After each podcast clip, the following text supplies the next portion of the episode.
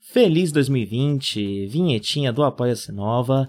É, bem, estamos no mesmo pé, meta de equipamentos é 300 reais a meta, mas tudo que exceder a meta anterior, de 100 reais, nós vamos juntar para poder comprar o equipamento. A gente estava com dinheiro quase suficiente para comprar um microfone é, de, enfim, um microfone um pouco mais barato, né, mas bom o suficiente para gente, mas aí a gente preferiu comprar o repetidor do Live, né, porque a internet dele estava bem ruim uh, e isso melhorou bastante a nossa vida. Agora a gente vai juntar mais um pouquinho até ter o dinheiro para o microfone de novo. Então, se você não apoia ainda, vá em apoia.se barra The Nerd Project e faça aí sua contribuição para nós. Muito obrigado, Gustavo Ribeiro, Anania Júnior, Rodrigo Varandas, Lucas Tavares, Felipe Sales, Mariana de Oliveira, Carol Cocumai, Danilo Zanella, Natália Marques, Adolfo Tonhete e Crestomance Tássio. Eles querem que você se sinta mal, pois assim eles se sentem bem.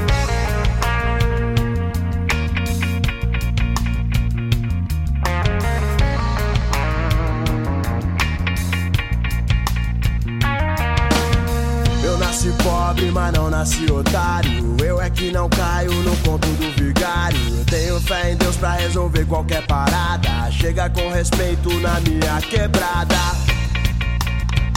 Eu não vim pra me explicar. Eu vim pra confundir. Eu não vim pra me explicar. Vem cá, seu cu de burro, eu vou te dar um esculacho. Sua atitude é de playboy porque sua vida é muito fácil. Vencer na vida no mundo. Olha, vamos lá Então, pra lembrar. Ah, pessoas ao redor nunca me entendem. Eu vou voltar àquela música que é minha favorita. Qual que é? Eu nasci pobre, mas não nasci otário. Muito bom, né? Você já conhecia? Mas eu já, né? É? Não, não conhecia não. Eu acho que eu conheço todas as coreografias do Charlie Brown Jr.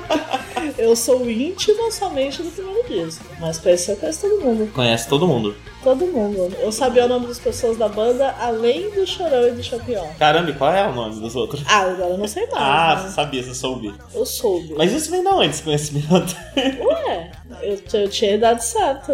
Eu nunca ouvi Era o Charlie... Zeitgeist. Eu nunca ouvi Charlie Brown fora da trilha sonora de Malhação. Como assim? Não ouvia, não ouvia Charlie Brown. E aí não, tinha... tudo bem, né? Sabe, de vez em quando tinha um primo, sei lá, que cantava, gostava. E Peraí. subnick de MSN, né? Subnick de MSN, todos os melhores versos já foram parar lá, então eu conheço todos eles. Alguns não sabia que era de Sim. do, do, do final de Charlie Brown. Hoje em dia a gente tem alguns que são meme, né? Tipo qual? Tem o. É, não sei o que, e paz não quer guerra com ninguém. Ah, Charlie Brown, sei. É do Charlie Brown, sim. Pô, engraçado esse whisky, viu? Você tomou? Engraçado. Estamos preparando o uísque. Já vai começar o podcast? Não começou ainda não? Ah, tá começando já? Quer dar um oi? Não. É... Deixa assim, subentendido. Tá bom. É, nós, Começou, é porque é oi, né? nós estamos tomando um Blender's Honey. É uma marca daqui, indústria argentina. Ele tem 29,5% de volume alcoólico, com 22% de uísque envelhecido. O resto é Água. água e sei lá. É, ele tem mel, como diz o nome. Sim, mas ele não é tão doce. Toma aí pra você ver. Estou servindo On The Rocks. On The Rocks é essencial. A primeira coisa que ele tem é álcool de cereal. Aí depois o uísque. Ok. Aí depois Então. açúcar. Aí depois mel. Pra explicar isso aí, É a quarentena. é a coisa, a coisa mais barata, né? Que a gente já bebeu no, no drunk. Sim. Eu diria. Por quê? Porque eu Um saí. brinde. Peraí, agora Gravando drunk, finalmente. gravando o drunk. Todo mundo deve achar que acabou, né? Eu não, não acho porque da última vez que eu gravei um áudiozinho explicando mudança de formato, eu falei. Ah, é engraçado isso. Não é? Eu falei, ó, Jcash barra noite sai de quinta, Café com Ganda sai de sábado e Drunk sai quando sair, porque é especial. Especial. Todo drunk é Sim. especial. Sim, Esse com drunk certeza. aqui é especial, estamos tendo Comemorativo. um momento especial aqui agora. Comemorativo de retorno do drunk. Como aconteceu esse whisky? A gente tá tendo que sair aqui. Vamos lá, vamos falar um pouquinho de como tá sendo a quarentena na Argentina. Eu acho que eu comentei levemente no Nerd. Mas a quarentena aqui é obrigatória. E se você tá na rua por qualquer motivo que não seja fazer compras ou comprar remédio, você vai ser preso na sua casa. Mas vai. É, eles podem te dar a voz de prisão, a prisão é domiciliar Em geral. em geral, ah, mas você não pode estar na rua, não. E você não pode estar na rua sem máscara. Se você está na rua sem máscara, você corre risco de ser multado. Então, quando a gente sai na rua, todo mundo mascarado. Os, os estabelecimentos estão funcionando, a maioria deles, apenas até as duas da tarde. Só está funcionando além das duas da tarde, sei lá, padaria. E por algum motivo a ferreteria, né, que é o tipo material de construção daqui, o argentino ele é doido por consertar as coisas na casa dele, e aparentemente isso foi considerado tão essencial que precisa estar aberto no horário comercial normal. E todas elas têm fila. Ao contrário do Ceará. Durante todo o horário comercial. Só pode entrar uma ou duas pessoas de cada vez, né? Isso. Então tem fila durante todo o horário comercial. Isso, é. O quanto as pessoas podem entrar em cada estabelecimento varia do tamanho do estabelecimento, mas no geral é algo entre 1 e 5, dependendo do tamanho. Um mercadinho maior dá, cabe 5 pessoas. No geral, só uma pessoa por família. Então, o que que acontece? A gente sai com uma lista de compras gigantesca, porque a gente evita ser o máximo que dá, né? Uma pessoa só sempre. Sim, normalmente eu, eu e o Cristiano a gente reveza. E aí vai lá pra lista de compras, compra tudo que tem pra comprar, e às vezes leva dinheiro de menos, às vezes, enfim, uma série de coisas podem dar errado, e sempre tem um clima de pânico, porque você tá na rua de máscara, tá todo mundo mascarado, todo mundo que tá na rua tá numa fila, enquanto você tá andando tem umas viaturas passando. Vocês usam óculos, né? Eu o que uso óculos, dificulta o uso da máscara. Eu uso a máscara tranquila, né? Porque eu não uso óculos, mas. Sim, eu uso óculos e nós dois somos cabeludos e barbudos, né? Então quando eu chego em casa rola uma paranoia especial, assim, de estar com, com corona no cabelo. Mas eu me recuso a tirar. Acho que eu já falei disso aqui, né? Eu não me reconheço tirar no o quê? espelho. O cabelo? O cabelo e a barba, né? Ah, tá. Eu preciso ter muito cabelo e muita barba, senão eu não me reconheço no espelho. Eu olho no espelho e tá faltando alguma coisa. Sempre foi assim. Aí você descobriu. Sempre foi assim, foi isso que eu descobri. E aí eu tava lá, e aí a é isso gente, que me falta também. a gente tava querendo gravar o drunk e eu não levei dinheiro suficiente pra comprar uma coisa melhor. Aí eu pensei, não, chega. Já é tipo a terceira vez que eu venho aqui pra, pra- pensando em comprar alguma coisa do drunk e não compro. Eu vou comprar a coisa que me apetecer mais. E a coisa que me apeteceu mais foi alguma coisa com mel, que gosto. A gente não tá bebendo muito. Estamos nos atendo a pouca cerveja no final de semana. E também estão faltando outras coisas, como por exemplo o remédio do O Mike. meu CBD. Eu já falei do meu CBD óleo do no Nerd, CBD. podemos falar abertamente no Drugs. Até no Nerd já falei sobre. É, o óleo de CBD a gente não tá, a gente tá com dificuldade pra comprar porque o fornecedor ficou lá na capital e a gente não pode ir pra capital. A vez que o Cristiano tentou, quase foi preso. Foi fichado, né, coitado? Foi fechado, coitado. Terrível. E. Mas tá tudo bem, não foi preso. Só anotaram lá o nome. É, imagino que a reincidência piore, né? Com certeza. Eu acho que talvez, sei lá, na segunda, na terceira. É que nem a Charlie Brown, como é que é? Ela é daquelas que não sei o que na primeira, que papapá na segunda e não sei- e se joga na terceira. A gente tá ouvindo o Charlie Brown. É. É, Ah, não, não sei se o Mike vai deixar a conversa do começo. No Eu É começo. vou, foi só um pouquinho. É, Deixa lá. ah, tá bom. Então é claro que a gente tá ouvindo Charlie Brown. eu gostava só na época do primeiro disco. Aí depois eu comecei, eu continuei tolerando. Mas eu achava muito ruim. Hoje em dia eu ouço as coisas que saem hoje em dia eu falo, nossa, mas era muito bom, Charlie Brown.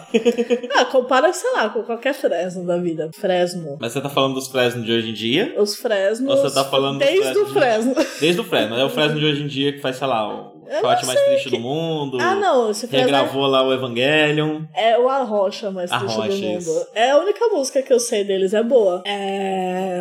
Não, eu tô falando do Fresno como uma forma geral. Entendi. Eu não sei nada de Fresno.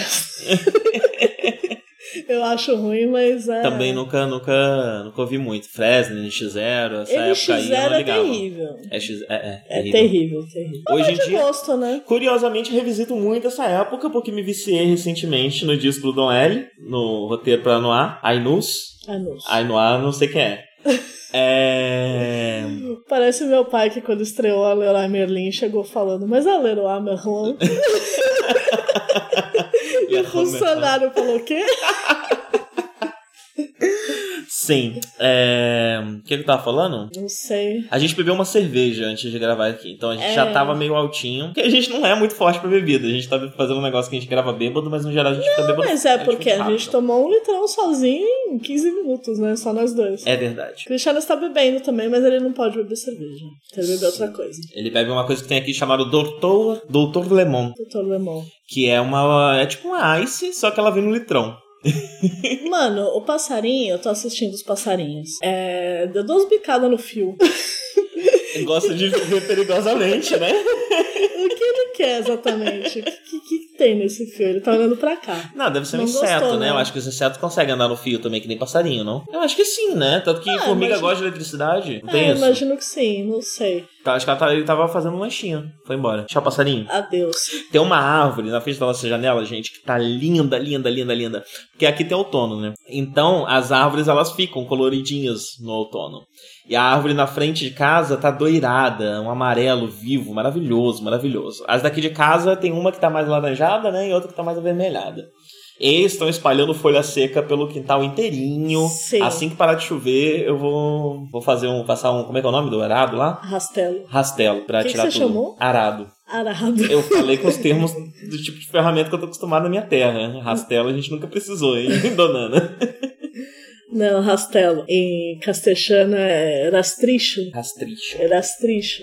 É, hã? É rastricho. Rastricho. Isso. Rastricho. Esse Ora- R eu não sei fazer. Esse show é o 2L daqui da Argentina, né? É, Então é rastrillo, rastrillo, dependendo de onde você tá, rastrillo. não sei. Mas aqui é tudo CH. O que é interessante, né? Porque fica mais parecido com o português. Sim, a chuva vira chuva, né? Sim, chuva é chuva. Pô, eu- Chovia, né? Eu Mas- queria muito lembrar aquele bagulho que eu tava falando mais cedo. Que bagulho? Mas não lembro. eu queria falar sobre minhas dificuldades de gravar podcast. Ai, fala. Então, é, com o Drunk eu tive algumas dificuldades recentemente porque eu não tava com estômago pra bebida. Eu não tava aguentando beber. E aí o Mike chamou várias vezes e eu falava, não, pelo amor de Deus, tudo menos isso. Ainda mais que aqui não tem engolve. É Tem um negócio parecido que eu achei daquela vez. um parecido, mas não é tão É legal. um engolve pela metade. Aí você tem tipo um, um negócio de botar na água pra É fervecer. um sal de Um fruta sal de frutas e um, um comprimidinho. e um comprimido. Que são. Eu pesquisei bem pra te achar esse negócio. São as coisas do engolve, só que separado em dois. Ah, não sei. Ah. Não gostei, não. não é a mesma coisa. É uma questão legal aí. Mas conta a dificuldade do podcast. Então, eu tive essa dificuldade, mas eu tenho, dif- no geral, uma dificuldade, né? Eu não gosto de me ouvir gravada. Mas aí você nem escuta, né? Quem escuta sou eu, é isso? Não, eu não escuto, eu evito. Mas aí eu sei como é que eu tô soando. Ah. E eu tô soando igual as minhas primas. Como que é? Ah, mano, é o jeito que eu falo. É horrível, é horrível. É o dialeto de Pirituba. Eu não Ah. sei se ele é literalmente o dialeto de Pirituba, mas é assim que eu denominei. Que é o jeito que minhas primas falam. Eu sempre achei horroroso. Aí um dia eu descobri que eu falo igualzinho. Que triste, caramba! sim, sim, foi, foi Caramba. deprimente. Nossa, quando elas tinham 15 anos, então, terrível. 15 anos é o pior momento pra dialeto. Todo mundo que tem, tem dialeto nos 15 anos é quando chega no ápice da, da irritância. Sim, porque com 15 anos você é irritante de qualquer forma, né? Sim. Todo respeito aos ouvintes de 15 anos. Esse podcast Cê- é 18 mais. É, então, será que a gente tem algum? Olha, eu acho engraçado. Eu tenho uma, uma moça que me seguiu no Twitter, que eu acho que é ouvinte. E ela é a mais jovem que eu já ouvi falar que ainda escuta a gente. E eu s- estimo que ela tá no final do ensino médio. Caramba. Deve ter uns 17, 18. Eu não sei de ninguém mais jovem que escuta a gente. Se tiver alguém ouvindo mais jovem do que isso, conta aí. Você não devia estar ouvindo. Mas eu também não vou dizer o que que se devia estar fazendo ou não, né? Eu sou anarquista, você faz o que você quiser. Eu, quando eu tinha 13 anos, tava ouvindo várias coisas que era pra maior de 18. Quando eu tinha 12 anos, acho que a primeira vez que eu tive contato com coisas pra maior de 18, que eu não devia estar ouvindo, eu devia ter uns 12 anos. E aí, daí em diante, foda-se, maior de 18. Foi quando eu percebi que não tem problema nenhum. Ninguém liga. É engraçado aqui, porque como a gente tá no campo, quando fica um silêncio, fica um grilo fazendo aquele... É es- é especialmente constrangedor. É um literal grilo. Sim, ele fica fazendo clique e cri de longe. Tem grilos, tem sapos, tem tatu-bola, mas só no verão. Então a gente chegou, viu e já não vê mais. Tem toda espécie de inseto. Eu vejo o tutu-bola ainda. Eu só veio na piscina esses Ah, dias. é? Sim, tava vivo. A gente viu um girino na na piscina à noite esses dias. A gente tem quase certeza que era um girino, porque parecia um Pokémon e tava nadando. A gente tem uma linda piscina, não é muito grande, dá pra dar duas braçadas, mas ela tá inutilizada agora, né? Já tá fazendo frio demais. Acaba março, já tá meio duvidoso entrar nela. Esses dias eu e o Cristiano entramos e é mais ou menos como tomar um banho de cachoeira em São Paulo em julho. Coisa que já fizemos também. Sim, é ótimo pra fazer macumba, inclusive. Eu acho que a gente tem que aproveitar e fazer uma macumba na beira da piscina, que dá pra fazer, porque a piscina é enchida com água de poço, então é uma água bastante natural. Tem um poço nela, pega direto do, do lençol freático. é um negócio assim. Sim. Uma loucura. Bem gostosa a água. Vamos contar direitinho. Não sei se faz bem. Na nossa mudança? É, então, a gente tava em Buenos Aires, aí a gente cansou do apartamento que a gente tava, cansou de lidar com o dono dele. Cerca de 15 dias antes da quarentena começar. Assim. aí a gente falou: chega, Aí, não, foi no mês anterior, né? É, 10 de fevereiro eu me encontrei com ele pra pagar o aluguel, né? E falei: olha, esse aqui é o último. Aí ele falou: poxa, eu falei: ah, né? É, então, Meu pois amigo. é. Podemos inclusive xingar um argentino, porque é aí que não tem chance mesmo dele estar ouvindo isso daqui, né? Se estiver ouvindo também, se fuder, É isso né? aí. Vai, vai né? se meter no- Ficou ganancioso. Olhou pra nós e pensou: esses brasileiros têm um dinheiro infinito. Aí chegou uma hora que não dava mais. A né? gente não né? tem Ele dinheiro. queria receber em dólar, em dinheiro, sei lá. Daqui a pouco ele tava pedindo, sei lá, pra minha mãe entregar o dinheiro pra alugar pra ele. O cu. Isso. Ele ia pedir em cozinha. Em cozinha. Aí já é demais, né? Até porque argentino. eu. Então, a gente. Não, continua. Eu ia, eu ia Pra onde você ia aí? Eu ia xingar os argentinos por conta do tipo de landlord que a gente tem, né? O tipo de senhorio que a gente tem. E aí, agora, nessa casa, eu cheguei à conclusão que o problema é que todos os senhorios que a gente tinha eram homens. Agora que a gente tem uma senhoria, Mas eles eram todos portenhos a gente também. tá... é, tem isso também. O portenho, acho que talvez o problema seja o portenho. É difícil quando a gente vai pra outra cultura que é difícil entender quem que é filho da puta. É difícil, mas eu acho que, enfim. Ele queria que a gente tivesse continuado, mas ele tava cada vez mais ambicioso e ele fazia o aluguel subir de formas. Não é escusas, né? De formas discretas. Tipo, de formas É. que aproveitam no câmbio. Acho Sim. que a gente pode colocar dessa é, forma, ele queria né? começar a ganhar em cima do câmbio até o momento que a gente não conseguia mais pagar. Porque ele descobriu que eu recebi em dólar. Aí ficou doido. Não vou contar isso pros ouvintes. Ah, mano, eu sou programador, gente. Você sabe que programador é assim. Ué. Eu já falei várias vezes no Nerd, eu não preciso de Patreon, eu banco esse podcast sozinho.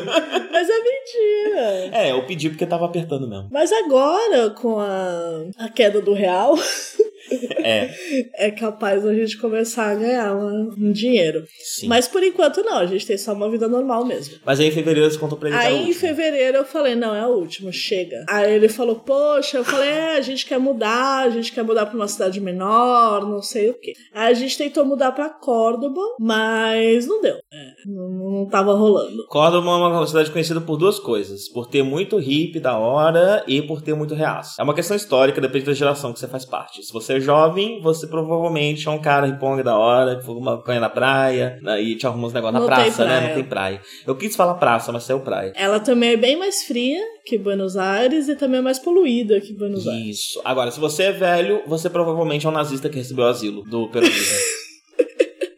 Sim. É, só tem essa opção.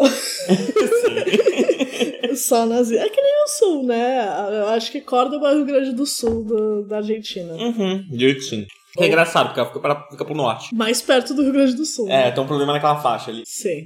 Mas aí a gente desistiu de ir pra Córdoba, falamos, não, não vai rolar. Aí a gente começou a procurar lugares em volta de Buenos Aires. Aí eu falei o seguinte: vamos passar um mês, mais ou menos, de férias, descansando nessa casa aqui. Eu escolhi uma casa é, que estava aberta para aluguel temporário, que era aqui na, em Lareja, que é uma cidade satélite de uma cidade satélite de Buenos Aires. E é bem campo, bem rural, a gente investigou a região e tal, e era bem rural, e a gente falou, ah, vamos pegar essa casa. Ela tava, o pre, tava num, num preço barato lá, que era mais barato do que a gente estava pagando no apartamento de Buenos Aires. E ela tem piscina, o que foi bem legal durante março. E aí a gente veio com mudança em tudo para passar esse mês de férias, porque a gente não tinha onde deixar nossas coisas, a gente tá condenada a carregar nossa mudança para cima e para baixo. E porque a gente toma as decisões certas de maneira doida. Exato. É isso que a gente faz. Sim. E aí a gente mudou pra cá no dia 10 de março. E vocês sabem o que aconteceu durante março. Como que, que foi o site do supermercado que falou, de acordo com o contexto conhecido por todos, eles nem citam o corona. falam, né? A minha mãe não gosta de falar corona, ela fala a doença. doença. Essa doença que tá tendo aí. É um assim que ela câncer. fala. Ela não fala coronavírus, nem covid, nem nada. Sim.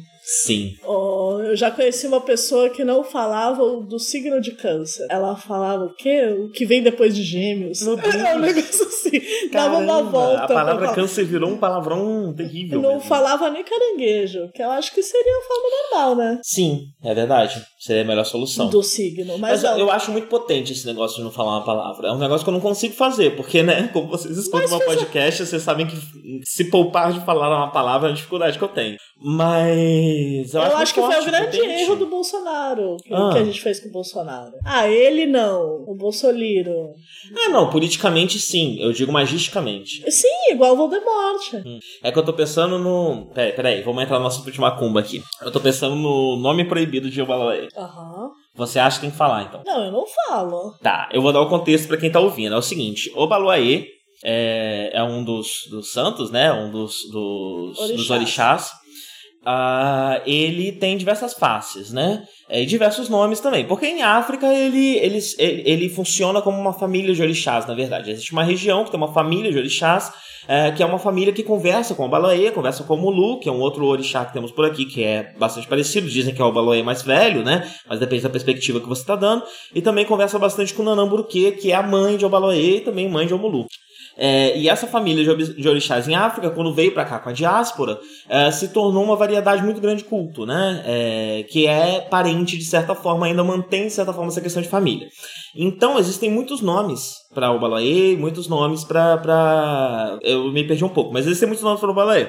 E um desses nomes, em algumas doutrinas de Umbanda, e eu acho que até de Candomblé, não pode ser dito. Ele é muito dito no Rio Grande do Sul, muita gente trata o Balaê por esse nome no Rio Grande do Sul, mas mais para cima, o pessoal não gosta de falar. É, e é isso, esse é o nome, o nome que não pode dizer de Obaloê. Então muitas pessoas chamam o mesmo orixá de Obaloê, também de Omulu, que seria o Obaloê mais velho, e existe um terceiro nome para Obaloê que é melhor não ser proferido. Sim. O Baluaê é o deus da cura e o deus da doença, né? Sim, esse terceiro nome estaria mais ligado à doença para quem acredita nesse, nesse paradigma, né? É, ele estaria mais ligado, na verdade, a uma, a uma doença inevitável, né? Aham. Peste que pega e mata. Ah. É, porque ele não é só o deus da doença, né? Ele é o deus da varíola, é o deus de uma doença Sim. pesada, né? De um- Que deixa chagas, né? E que Sim, muito importante. Se vocês que estiverem ouvindo aí, quiserem acender uma vela nesse momento de coronavírus, façam isso para o Ovaloaê, sua cor é roxo. É, po- pode usar qualquer variedade de roxo, de, de mais pro médio, pro mais escuro.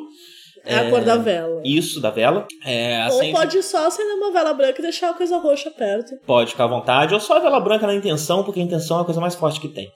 E aí você faz isso e pede pra ele proteger a sua família, espantar a doença, que vai tudo certo. Mas você quer ter todos os ouvintes como filho de santo? Eu tô só dando uma dica.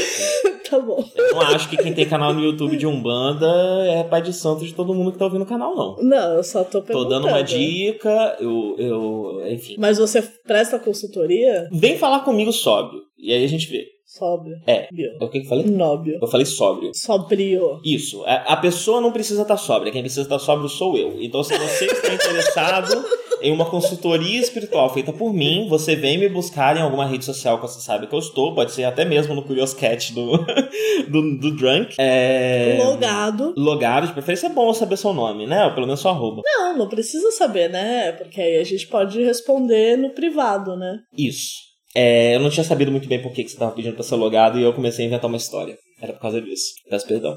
E aí você vira e fala, tô precisando de uma ajuda espiritual. Aí, quando eu estiver sóbrio, eu vou avaliar se eu posso dar de graça, se eu posso dar aerol, se eu vou cobrar, etc. Olha aí. Por quê? Tá cobrando? Não tô cobrando, mas é uma possibilidade que tá aberta. Ainda não aconteceu isso, de um desconhecido me pedir ajuda. É verdade. Já aconteceu isso ainda? Só conhecidos e conhecidos de conhecidos. Sim, sim. E gente que visita a casa, né? Que é assistido. Então, se você quiser um atendimento que com certeza vai ser gratuito, é só vir aqui em Lareira. Não sei Sim. como você vai fazer isso durante a quarentena, porque todos os aeroportos de- da Argentina estão fechados. Vim aqui em dia de gira e aí o atendimento é com certeza gratuito, na faixa. Nem nossos amigos barra ouvintes que estão na Argentina, um beijo, estão conseguindo vir pra gira. Sim. A gente tava falando da mudança, a gente encerrou? Acho que sim, né? Não sei, a gente veio pra cá e por sorte estamos até agora aqui, isolados, quarentenados, num lugar ótimo, tem um quintalzão, estamos observando o outono, os passarinhos e continuamos ba- pagando mais barato do que estava o apartamento em Buenos Aires. sim. Onde a gente conseguiu, com certeza já teria pegado alguma coisa. Não sei se o Covid. Mas algo. Nem que fosse raiva, né? Nossa, nem que fosse ódio. Eu tive crises por causa daquele, daquele senhorinho. Mais de uma. Pois é. Não seria tão ruim quanto quando a gente estava morando no bairro mais turístico de Buenos Aires. E tinha turistas estrangeiros passando o tempo inteiro debaixo da nossa porta. Sim, foi e o não pior tinha lugar que a gente ventilação morou aqui. nenhuma. O bairro não era de todo ruim, não, mas o. Não, o lugar- Ah, bairro era bem legal, inclusive. Tenho saudades. A casa era foda. Mas a casa era tensa. Mas é o tipo de lugar lugar que o estrangeiro vai parar, né? Não tem jeito. Sim. Até a gente descobrir que o que o argentino gosta de alugar casa pra conhecidos deles. A característica aqui. Sim. E você vira isso conhecido que é bem, difícil. bem rápido. É só você dar um oi, fazer um agrado e você já é conhecido. Ah, não, né? Você não acha? Ah, não acho. Ah. Eu acho que você tem que alugar a casa temporariamente por um mês. Ah, beleza. Faz sentido. Aí vai ver que você tá cuidando direitinho, né? Sim. Suave. Ela falou que aparentemente o pessoal que morava aqui antes da gente era terrível, né? Sim, a gente tem a tradição de deixar a casa melhor do que a gente encontrou. Sim. O que não é difícil. Não é, pelo menos em Buenos Aires, né? Sim. O pessoal de Buenos Aires é meio difícil aí no quesito higiene. E olha que eu, não- de lo- longe de mim, ser a pessoa mais asseada do mundo. Pelo contrário. Pois é. Não diria pelo contrário, não sou a pessoa menos asseada do mundo. Por favor, Dona Zacélia eh, dorme no meu peito aqui. Não, mas a nossa casa em São Paulo não era boa, né? Não era. É- é- tem isso. A casa precisa ajudar. Se a casa é do tipo que não Ah, pelo ajuda, eu amor, não né? consigo lutar contra ela. eu não consigo. Ela quer ficar suja, deixa ela, ué. Será? Ué. Vamos responder pergunta? Vamos responder perguntas. Eu queria muito ir ao banheiro. Será que a gente arruma um jeito de eu ir lá? Você consegue se sustentar um podcast enquanto eu vou no banheiro rapidão? Consigo, consigo. Então vai lá. Daqui a pouco eu preciso ir também. Na verdade, eu tinha esquecido. É você que rostei esse podcast. Então, claro que você consegue. Sou eu? É, não lembra? A gente Não. tinha- A gente tinha trocado nos dois últimos, assim, que era pra você roxear. Ah, porque tá eu ótimo. fico ansioso e começo a falar muito, não deixa eu falar.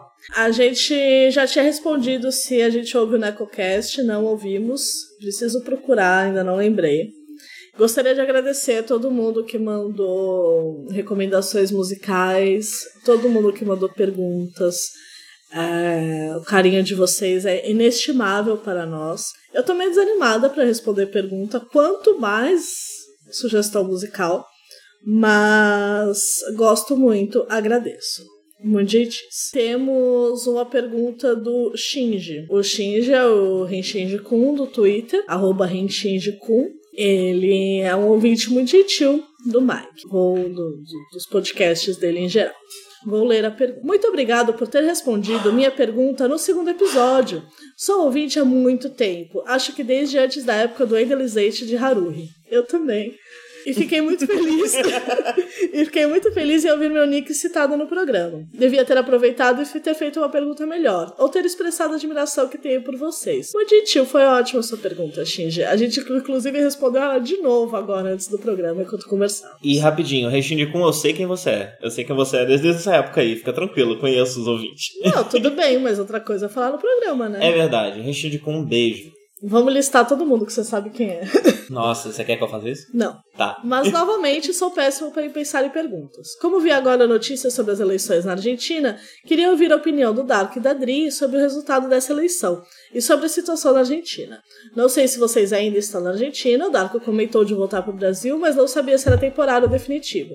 Mas espero que vocês estejam bem e desejo tudo de bom. Abraços do arroba Renshijikun do Twitter. Foi temporário, fomos É ao Ren de Brasil. galinha, Shinji do Shinji e Kun de um jovem rapaz. Isso. É... Foi temporário. Fomos ao Brasil apenas para visitar São Paulo, visitar a família, visitar nossa casa lá, visitar nossos gatos. Sim, foi bom e foi ruim. Sim, tanto que passamos o começo desse ano o tempo todo pensando: será que vamos esse ano ou será que não vamos esse ano?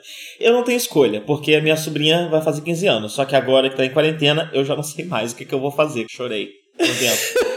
Sim, eu gosto demais da minha sobrinha. Eu não sei se vocês sabem disso aqui nesse podcast. A minha sobrinha é ótima. E eu não sei, não sei o que eu vou fazer, não. Ela faz aniversário em novembro, então vamos rezar, né? Pra sair uma vacina aí antes, sei lá. Mas vacinar toda a população mundial vai ser tenso também.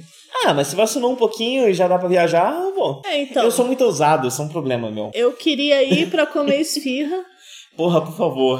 coxinha, sushi. Sushi aqui é muito caro, muito cheio de abacate. Vamos responder a pergunta do menino. Vamos, ele perguntou sobre a situação na Argentina. Muita coisa mudou, mudou desde que o Rechindicum perguntou isso. Sim, ele ele perguntou fez- isso no final de oito- outubro. Sim, que foi um pouco depois de sair o- da gente gravar o último drag. Que foi logo antes dessa viagem que a gente tá falando pro Brasil. A gente tava no Brasil quando ele fez essa pergunta, acho. Talvez. É, Enfim, a eleição aqui. A gente gostou que ganhou o cara da ligeira centro-esquerda. Eu não gostei não porque eu sou anarquista. Pra Nunca fico você né, feliz não com o resultado tinha, de que, eleição. não tinha que ter ganhado ninguém. Não tinha que ganhar ninguém, foda-se essa merda, acabou. Para de brincar desse negócio, chega. É muito tempo brincando de eleição. Isso não dá em nada, não muda nada, foda-se. Bom, eu sou um outro tipo de anarquista. Eu acredito que é melhor que tenha um governo de esquerda que me deixe em paz pra fazer o que eu quiser. É uma boa ideia.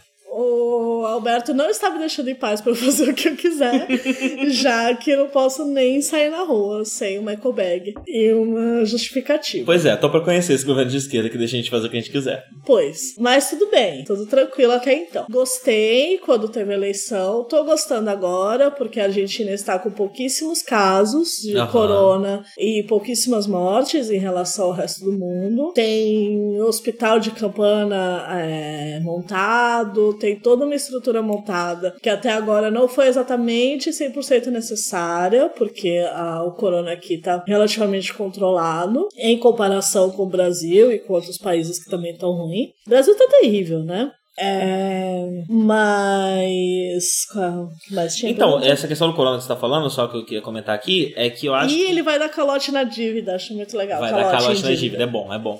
Mas o que eu acho que, que, que, é, numa, numa correlação quantidade de casos e profundidade das medidas tomadas, a Argentina no mundo inteiro eu acho que foi um dos que tomou as medidas mais drásticas mais cedo, né? Sim. E isso é muito bom, na verdade, né? É, eles estão prontos pra afrouxar um pouco agora. Porque foda-se a economia. Isso, isso é o que eu penso, no fim das Então, contas. eles estão preocupados, né, ligeiramente. Liberaram uma- de um dinheiro pra população, que não está é, relacionado a baixar o aplicativo. E é uma quantidade então- um pouco maior, né, do que no Brasil. Então, as pessoas que não têm celular conseguem fazer o cadastro delas. É, eu acho que estão sendo tomadas boas atitudes. Eu não estou com tanto medo do que eu estaria se eu estivesse no Brasil. E o Brasil está desmoronando, né? Como eu já imaginava que ia acontecer quando a gente mudou pra cá. Sim. Como eu sempre digo, a gente mudou pra cá quando a gente decidiu que ia sair do país quando vimos o resultado do primeiro turno da eleição e vimos a diferença que o Bolsonaro teve, como ele estava indo bem. Votei no segundo turno, votei no radar, por mais que eu não vá muito com a cara dele. Mas votei confiante, esperançosa, mas já preparando a nossa mudança. Muita gente achou a gente precipitado e hoje tá querendo sair do país. Bem, dá um jeito aí então. Boa sorte. Agora tá um pouco mais difícil, né? Com as fronteiras tudo fechadas, mas tá acabando o corona, desejo sorte a todos. Recomendo. É, Você mesmo comentou, né? Que era a Enquanto nossa lógica. historiadora, recomendo. Oi? Era a nossa lógica, né? Vamos sair daqui antes que as fronteiras se fechem. Você não esperava que fossem se fechar dessa forma. É, eu não achei que ia ser assim, mas eu achei que cedo ou tarde a gente não ia mais conseguir sair do Brasil. E, pois é, decidimos sair na hora certa, quando, quando teve a posse a gente não estava mais lá. Muito bom, gostei. E a gente ainda conseguiu fazer coisas boas pelas pessoas que a gente ama, ter, estar morando lá uma amiga que a gente ama, morando na nossa casa de São Paulo, cuidando dos nossos gatinhos, que não vamos conseguir trazer tão cedo, dada a conjuntura. Então, acho que deu tudo certo, ficou tudo bem e vai continuar assim, porque ninguém faz macumba contra nós. Caramba. encerrou animado, encerrou animado. Ué, diz que ó, é melhor não contar as coisas, né? Porque a Zika tem sono leve, mas a Zika não pega em nós. Eu não conto as coisas porque enche de saco tem sono leve. E ó, meu amigo, se você é ouvinte e tá querendo fazer zica contra nós, você toma cuidado, meu amigo. Não, mas é porque as pessoas. É, chega gente de fora pra ouvir o Drunk, né? Porque Ah, ele o é Drunk divulgado chega. por. É verdade. Olha, se você é de fora, eu tenho uma coisa pra te contar. É o seguinte, né? O bagulho aqui é brabo. Os ouvintes desse podcast são selecionados a dedo. Então é melhor você se comportar ou já vazar logo, porque esse vai ser o teu futuro, se você não se comportar, beleza? Esse qual? Combinado. Vazar. Ah, tá. A gente vai fazer você vazar, a gente não quer você aqui. E aí você vai embora querendo ou não. Por que você Cedo ou tá ameaçando tarde. o ouvinte? Eu não sei, eu só consigo me sentir seguro de ser eu mesmo nesse podcast se eu confirmo que ele é um espaço seguro, que ele é um espaço tranquilo. Eu quero ter três ouvintes se eu puder falar o que eu quiser aqui. Mais ou menos próximo do número que a gente tem, né? Sim. O- Sobre o Alberto, que eu ia completar aqui meu raciocínio, é, que tá um pouco turvo pela Blender's Honey. ah, Só falta ele liberar o CBD. Não Sim, precisa nem liberar a maconha, mas libera o óleo, mano. é, por Já favor. tem gente plantando. O filho do Macri planta. O filho do, do presidente anterior. planta pra O vender pro exterior, direitista. né? Sim, planta maconha pra vender óleo de CBD pro exterior. Sim, e pra mim não chega nada. E aí é o seguinte, gente, eu tenho um negócio pra contar pra vocês aqui. Meu CBD ele tá acabando. Se ele acabar, eu não posso garantir que o podcast vai continuar saindo certinho, que ele tá saindo, não. De ter Nerd, hoje é cast toda quinta-feira, café com gana todo sábado. Eu preciso do CBD pra isso, porque senão, gente, toda vez que não sair um podcast, vocês podem ter certeza que eu tô em casa, gritando e chorando. Que é isso que eu faço quando eu tô em crise. E eu preciso do CBD pra isso não acontecer. Mas então, completando Qual uma... foi o lugar que liberou a maconha pra Tur- Tunísia ou Turquia? Tunísia, Turquia? Achei que era o Líbano. Talvez seja. Turquia é melhor não, Turquia é escroto. Eu falo Turquia é escroto se eu não estiver confundindo. eu tenho quase certeza que é a Turquia que Eu tá enchendo o acho que saco é da melhor- Rojava. Eu acho que é melhor não xingar ninguém. Olha lá fora. É melhor nem ser- Não, tá, peraí, desculpa. É melhor xingar todo mundo, porque todas essas porras são nações, e nações tem que se fuder. tá tudo rosa lá fora, olha, bonito. Ah, tá se pondo o sol, gente. Tá se pondo o sol. Tá bonito, tá bonito. O sol resolveu aparecer só pra se pôr. A natureza é a coisa mais Passou linda um dessa dia casa. chovendo. É a coisa mais linda dessa casa. Eu fico emocionado. Eu me sinto em casa, porque eu vim do mato, né? Eu vim da roça. Então aqui eu me sinto muito confortável. Quando a gente tava conseguindo sair na rua sem ser nessa situação ridícula. é, eu me sentia muito tranquilo. Queria ter brincado mais, ter andado mais por aí. ter amado. Mas agora tem que esperar acabar pra eu poder aproveitar a rua da roça, né? É... Mas o que eu ia completar meu raciocínio sobre o Alberto é que é, eu sou muito crítico, né? Eu sempre sou muito crítico a eleições, a quem tá no governo e tudo mais. Ah, e eu falei disso no, no, no Nerd, né, recentemente. Eu não acho que eu deva. hum, Eu acho que é interessante a gente tem um problema muito sério em que tudo é maniqueísmo hoje em dia, né? Então eu preciso ou elogiar ou criticar, e não tem opção, né? Eu elogio as coisas bacanas que estão sendo feitas, coisas, coisas estão sendo feitas dentro do nosso paradigma. O que me incomoda é o nosso paradigma ser esse. O que me incomoda é o melhor que pode ser feito, é isso que está, feito, está sendo feito aqui. O que me incomoda é eu ter que sair na rua numa situação análoga à guerra. O- os estados só sabem lidar com situações de uma forma análoga à guerra. Isso não precisava estar acontecendo. A gente poderia estar lidando com a pandemia de uma outra forma, mas pela forma como o capitalismo é estruturado, pela forma como o nosso sistema é estruturado, essa é a melhor forma que tem para lidar. É você sair na rua com toque de recolher, é você sair na rua com máscara, é você sair na rua com polícia que vai te mandar de volta para casa se você não quiser. Porque infelizmente a gente não tem educação, a gente não tem saúde, a gente não tem nada o suficiente para que as pessoas por si só entendam que o melhor é fazer o melhor, para que é melhor para todo mundo, porque se não tem o outro, não tem você, e acaba todo mundo, vai todo mundo pra merda. Então a gente vive nesse sistema de merda que tá sempre buscando a morte, e a gente tem que lutar contra a morte, e a única forma de sobreviver dentro de um sistema que é pautado na morte é a própria morte. Então, assim, eu entendo que são as melhores formas de fazer, e eu agradeço por estar num lugar onde a gente. As melhores medidas estão sendo tomadas, mas as melhores medidas são longe do ideal, são longe de com- do que é natural pra gente, enquanto ser humano, viver. Que é essa merda desse sistema capitalismo. É isso aí, foda-se essa merda.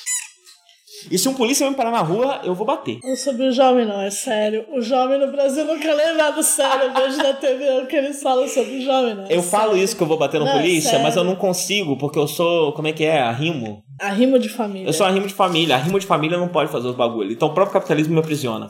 Foda essa merda. Eu lembro do distúrbio. Quer me droga, o que é que eu uso? Eu vou beber uma água. A Adri me deixou sozinha, gente. É isso que acontece no drunk quando eu fico sozinho. Eu começo um rant anarquista. No clima. Então é isso. Valeu, Alberto. Não fez mais do que obrigação. Tinha que fazer melhor. Eu acho gente fina, o Alberto. Ele tem uma coisa meio parecida com o Mujica, né? ele foi. Ele É. Vai dar apareceu. aula, Sim. mesmo quando é presidente. Ele apareceu pra dar aula pra, pra turma dele. É, Radar tá fazendo a mesma merda. Ah, mas sim, porque é publicidade, mas foda-se a publicidade. Legal, radar do que o Bolsonaro, pelo amor Claro, de mas Deus. sabe o que que é bom mesmo? sabe o que que é bom mesmo? Por quê? Anarquismo! É a gente viver a nossa vida do jeito que a gente quer, a nossa comunidade é sustentável, entendendo e todo mundo entendendo o seu papel na sociedade, respeitando a natureza e fazendo o que é certo. Mas isso não tá impedido. A gente já vive assim. Ah, mais ou menos, né? Enfim. Planta sua maconha no quintal, extrai seu próprio cimento. Eu estaria dizendo a mesma coisa que você se a gente não estivesse em quarentena. Em quarentena, eu fico puto. Eu fico puto! Eu volto da rua! Tudo que eu queria Toda estava vez. fora do meu alcance. É. Não. Agora, eu vou desabafar. Toda vez que eu volto da rua, que eu vou fazer compra, eu volto ansioso pra caralho. Eu chego em casa sem ter plena noção se eu já fiz todas as coisas que eu preciso fazer pra estar desinfetado, pra não ser um perigo pra minha própria família. Aí eu saio. E isso não tá acontecendo só por causa do vírus, porque o vírus é natural. Isso tá acontecendo porque lá fora tá todo mundo de máscara, tá todo mundo de, de, de viatura, viatura mandando você de volta pra casa. É um bagulho tenso. Você devia agradecer que tá todo mundo de máscara. E no Brasil, que as pessoas não estão usando nem isso. Ah, claro, a gente sempre pode agradecer por alguém que tá pior, mas eu tô falando de como a gente devia estar vivendo de verdade. o que eu quero dizer é só que lá tem um reflexo maior, aqui tem um reflexo menor, todos os reflexos são ruins, eu não vou deixar de criticar. Como eu disse, agradeço, muito obrigado. Não tá fazendo menos que obrigação, devia ser melhor. Eu tô bolando um back pra ver se ele se acalma. é inclusive o último. Sim, infelizmente. Porque se o CBD tá difícil, né? Sim. Imagina. Próxima pergunta. Ah, é, É o um ouvinte que anônimo. quer pegar nós. Sim. Ele falou assim, ó. Oi, vocês, incluindo lá em vídeo, é, estão em algum app de namoro barra pegação? Interrogação. Escreveu pregação, mas acho que a gente consegue. Sim, deduzir. porque, né, eu não estou no app de pregação. O meu maior app de pregação é esse podcast. Todo, não tem mais ninguém ouvindo. As pessoas desligaram já depois. A gente pula, né? Pelo amor de Deus, o podcast nosso é isso. Se você ouviu um Nerd que tinha 9 horas, você aprendeu a pular um podcast. A parte que está te incomodando. É, será que essa. Tá voltando. Porque tem uma outra pessoa que era apaixonada por ele, olha. Isso, né? A pessoa que falou que eu sei que... eu sei que- eu Acho que a gente leu isso no último, né? É, que amava o live de. É, A, a pergunta não tinha nada a ver com live, mas queria expressar. Sim, Você acontece. tá falando de vez em live? quando. Peraí. Eu tô falando do live, Joe. Olha. É, eu estou em algum app de pegação, mas eu tô na Argentina, não entendi. É, live Joe também está, eu acho. Na Argentina, não. Não, no app. É, eu também acho. E é isso que eu vou perguntar pra ele agora. Gente, eu tô mandando um áudio no WhatsApp pra ele aqui. É porque em quarentena a gente não sabe, né? É, live, a gente tá gravando aqui agora o Drunk. E aí alguém perguntou o seguinte. Oi, vocês, incluindo o Live, John, estão em algum app de namoro barra pegação? É, e aí eu resolvi te perguntar, você tá em app de pegação? Eu sei que imagino que você esteja, né? Ou que você pelo menos estava antes da quarentena. Inclusive, se você quiser aí falar um pouco sobre como tá sendo a adaptação disso pra quarentena e tal, é, conta aí pra nós. É, a gente tá falando aqui da nossa parte, mas se você quiser ouvir, você vai ter que ouvir o podcast que você não escuta. E aí você descobre aí, você vai vem ouvir a gente e descobre se a gente tá ou não, se você quiser. Mas a gente quer saber da sua parte, conta aí. É, bem, app de pegação. Eu não, eu antigamente usava o Tinder. É, eu acho que pra mim sempre foi melhor pra poder conhecer gente que você realmente assim vai conversar e vai conhecer, e tem uma gama maior, e mais diferenciada de pessoas também e tal. Depende muito também dos seus settings e do e eu não sei como é que funciona direito, tipo, o algoritmo disso. Eu acho que, tipo assim, demora um pouco pra ele poder entender quem é você, entendeu? Eu acho que ele- é, é, provavelmente eles vão entendendo à medida do, do- do tipo de pessoa que você vai dando like. E aí eles vão entender, ele vai, ele vai entendendo quem é você, né? Demora um pouco. Então, dependendo de onde você estiver, se acabou de instalar. Eu, nunca, eu não gosto muito assim do começo, mas depois você vai ah, achando gente. E tem o Grindr, que é o principal, né? Tipo, tem o Hornet e tem o Scruff também, que são apps é, gays. Mas eu eu também tive ambos em momentos e hoje em dia não tenho mais, assim, não... E, e Grindr, que às vezes eu faço conta, às vezes eu não faço. Nesse momento eu não, eu não tô usando. É... Mas é, tipo, eu, eu, eu- eu não, não tenho nenhuma graça. Assim, a, a- a última vez que eu namorei, eu conheci a pessoa pelo Tinder, né? Tipo, a última e a única vez que eu tive um relacionamento sério. Mas já conheci várias pessoas é, é, legais que renderam é, boas experiências e ficou amizade depois, ou ficou, enfim, amizades às vezes, às vezes coloridas, às vezes não, por um tempo, depois acabava. É, e ultimamente eu não, eu não tenho usado. Depende muito de como tá meu humor também, como é que, como é que tá meu emocional, porque são aplicativos que você em que a imagem é muito importante, né? Então, se você está num momento emocionalmente meio fragilizado, e sua, auto- e sua autoestima não tá muito legal, não é não é eu não gosto muito assim porque Primeiro você fica com inveja, né? Você abre o aplicativo, tem um monte de, de, de fotos de corpo, de cor, assim, é um monte de gente, todo mundo sem rosto, a maioria sem rosto, um monte de corpaço, de gente procurando, você fica assim, porra, tô morrendo de inveja desse povo. E aí, e segundo que quando você acha alguém é sempre enrolado, porque aí você conversa, aí você tem, você é obrigado a trocar um monte de foto e, e se expor de uma forma, se expor o julgamento de outra pessoa de uma forma muito muito fria, né? Muito analítica demais e tal, tipo, de- me manda uma foto para eu ver como você é, entendeu? Para eu ver. E aí, e você faz a mesma coisa, eu também faço a mesma coisa, eu mando uma foto, né? tipo assim, né? Não posso nem falar que, ah, porque as pessoas são tão fúteis, e eu não, não, eu sou tão fútil quanto, entendeu?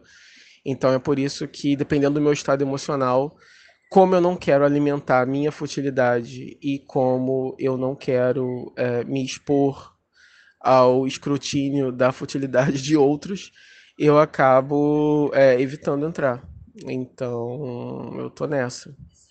Ultimamente, assim, não, não tenho explorado muito, não. E mesmo porque, por causa da, da, da negócio, desse negócio da quarentena, tipo, ah, aí, vo- aí mesmo que você não sabe, né? Porque já é uma, co- já é uma plataforma meio distante em que você marca encontros com pessoas que você mal conhece. E agora você também não sabe quais são os hábitos higiênicos da pessoa, você não sabe se ela tá se cuidando, você não sabe se ela não tá, então eu não sei, assim, eu realmente não sei como é que quem usa ativamente o Grindr tá fazendo, se elas- se as pessoas continuam se encontrando, se elas estão usando só pra... Eu acho que é isso, eu acho que muita gente tá usando só pra trocar nude mesmo, ou fa- e fazer contato, só pra ter alguém quando a quarentena acabar, e alguns outros, obviamente, devem estar desrespeitando, devem estar se encontrando assim mesmo, aí eu já não sei. Mas é isso, minha relação com o aplicativo de, de pegação é essa rea- relação assim de amor e ódio, assim, né? Porque pode ser muito bom, porque você pode calhar de encontrar uma pessoa muito legal, e quando você é uma pessoa como eu, assim, tipo assim, mais tímida, que não sai tanto assim, então é mais fácil você puxar um assunto nesse nível pela internet do que você chegar pessoalmente em alguém e, pergun- e com- puxar um assunto e etc, né? É, na minha vida, assim, eu só realmente chego em pessoas na vida real, depe- assim, se for uma festa com muita gente e eu tiver muito chapado, muito bêbado, aí, tipo assim, né, a, a, o, o- a parte, a, o- a alteração química me dá coragem e o fato de ser um lugar grande e um evento propício para isso, as pessoas estão ali para isso, para se pegar, então, então facilita. Aí você chega, você pergunta, aí se rolar, rolou, e se não rolar, você também não precisa ficar morrendo de vergonha por causa do não que você levou, porque você vai sair andando, você não vai ver o re- a pessoa o resto da noite e tal. Mas morando aqui numa cidade menor, as chances de ir em festas e, e com, com, com esse tipo de perfil, com muita gente, com pessoas desconhecidas, é pouca, porque aqui você vai numa festa, é sempre as mesmas festas, os mesmos lugares, com as mesmas pessoas.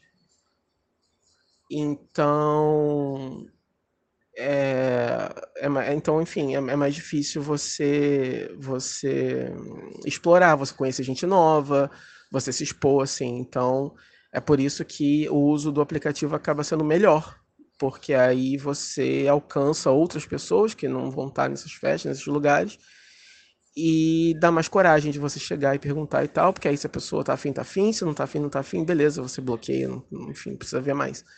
É, mas é isso. É, é, eu não sou contra nem a favor. Eu acho que é um mal necessário. Na minha vida sempre foi um mal necessário que eu uso é, em períodos em que eu tô mais propício para isso. E não tem muito padrão, assim. Às vezes rola, às vezes não rola. Um beijo, live. Beijo, meu amor. E beijo para todo mundo também. By the way. Pois bem, tá mandada a pergunta pra ele, com sorte. Com sorte não, ele é viciado em celular, ele vai responder com certeza. E aí, com sorte, eu lembro e coloco na edição. Vai lembrar também, da última vez já tinha um negócio dele. Na So- penúltima.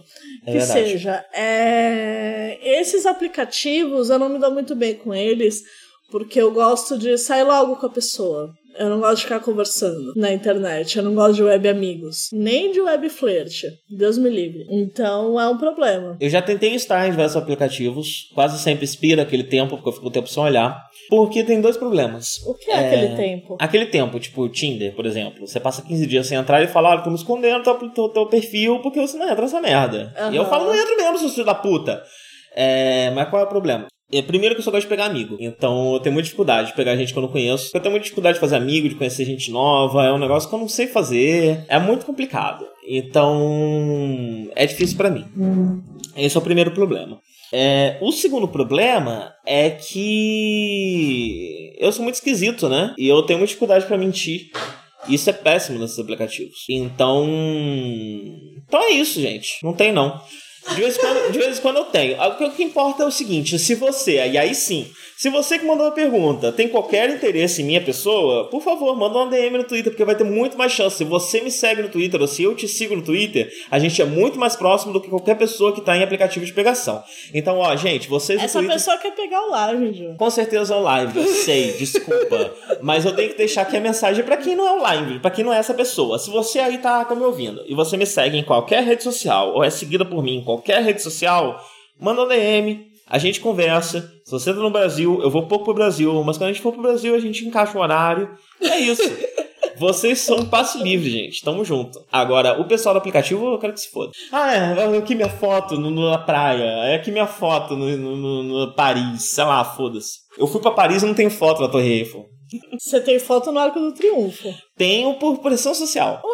Tinha alguém lá com a aba na sua cabeça. Ah, todo mundo ficava, você tá aí em Paris, mas não tira foto em nenhum lugar. Eu, porra, tirei foto de todas as flores do Jardim de Monet, mano. Você entra no meu Twitter, só tem as flores do Jardim de Monet, que é lindo. Eu tiro foto do que é bonito de verdade. Você não tem nenhuma foto no Brasil, né? É muito engraçado o seu Instagram. Eu não tenho foto nenhuma. Não, você não tem foto no Brasil. Não tenho. Você tem foto aqui e tem foto em Paris. Sim, porque eu não gosto do Instagram, porque tem que ficar tirando foto, eu esqueço.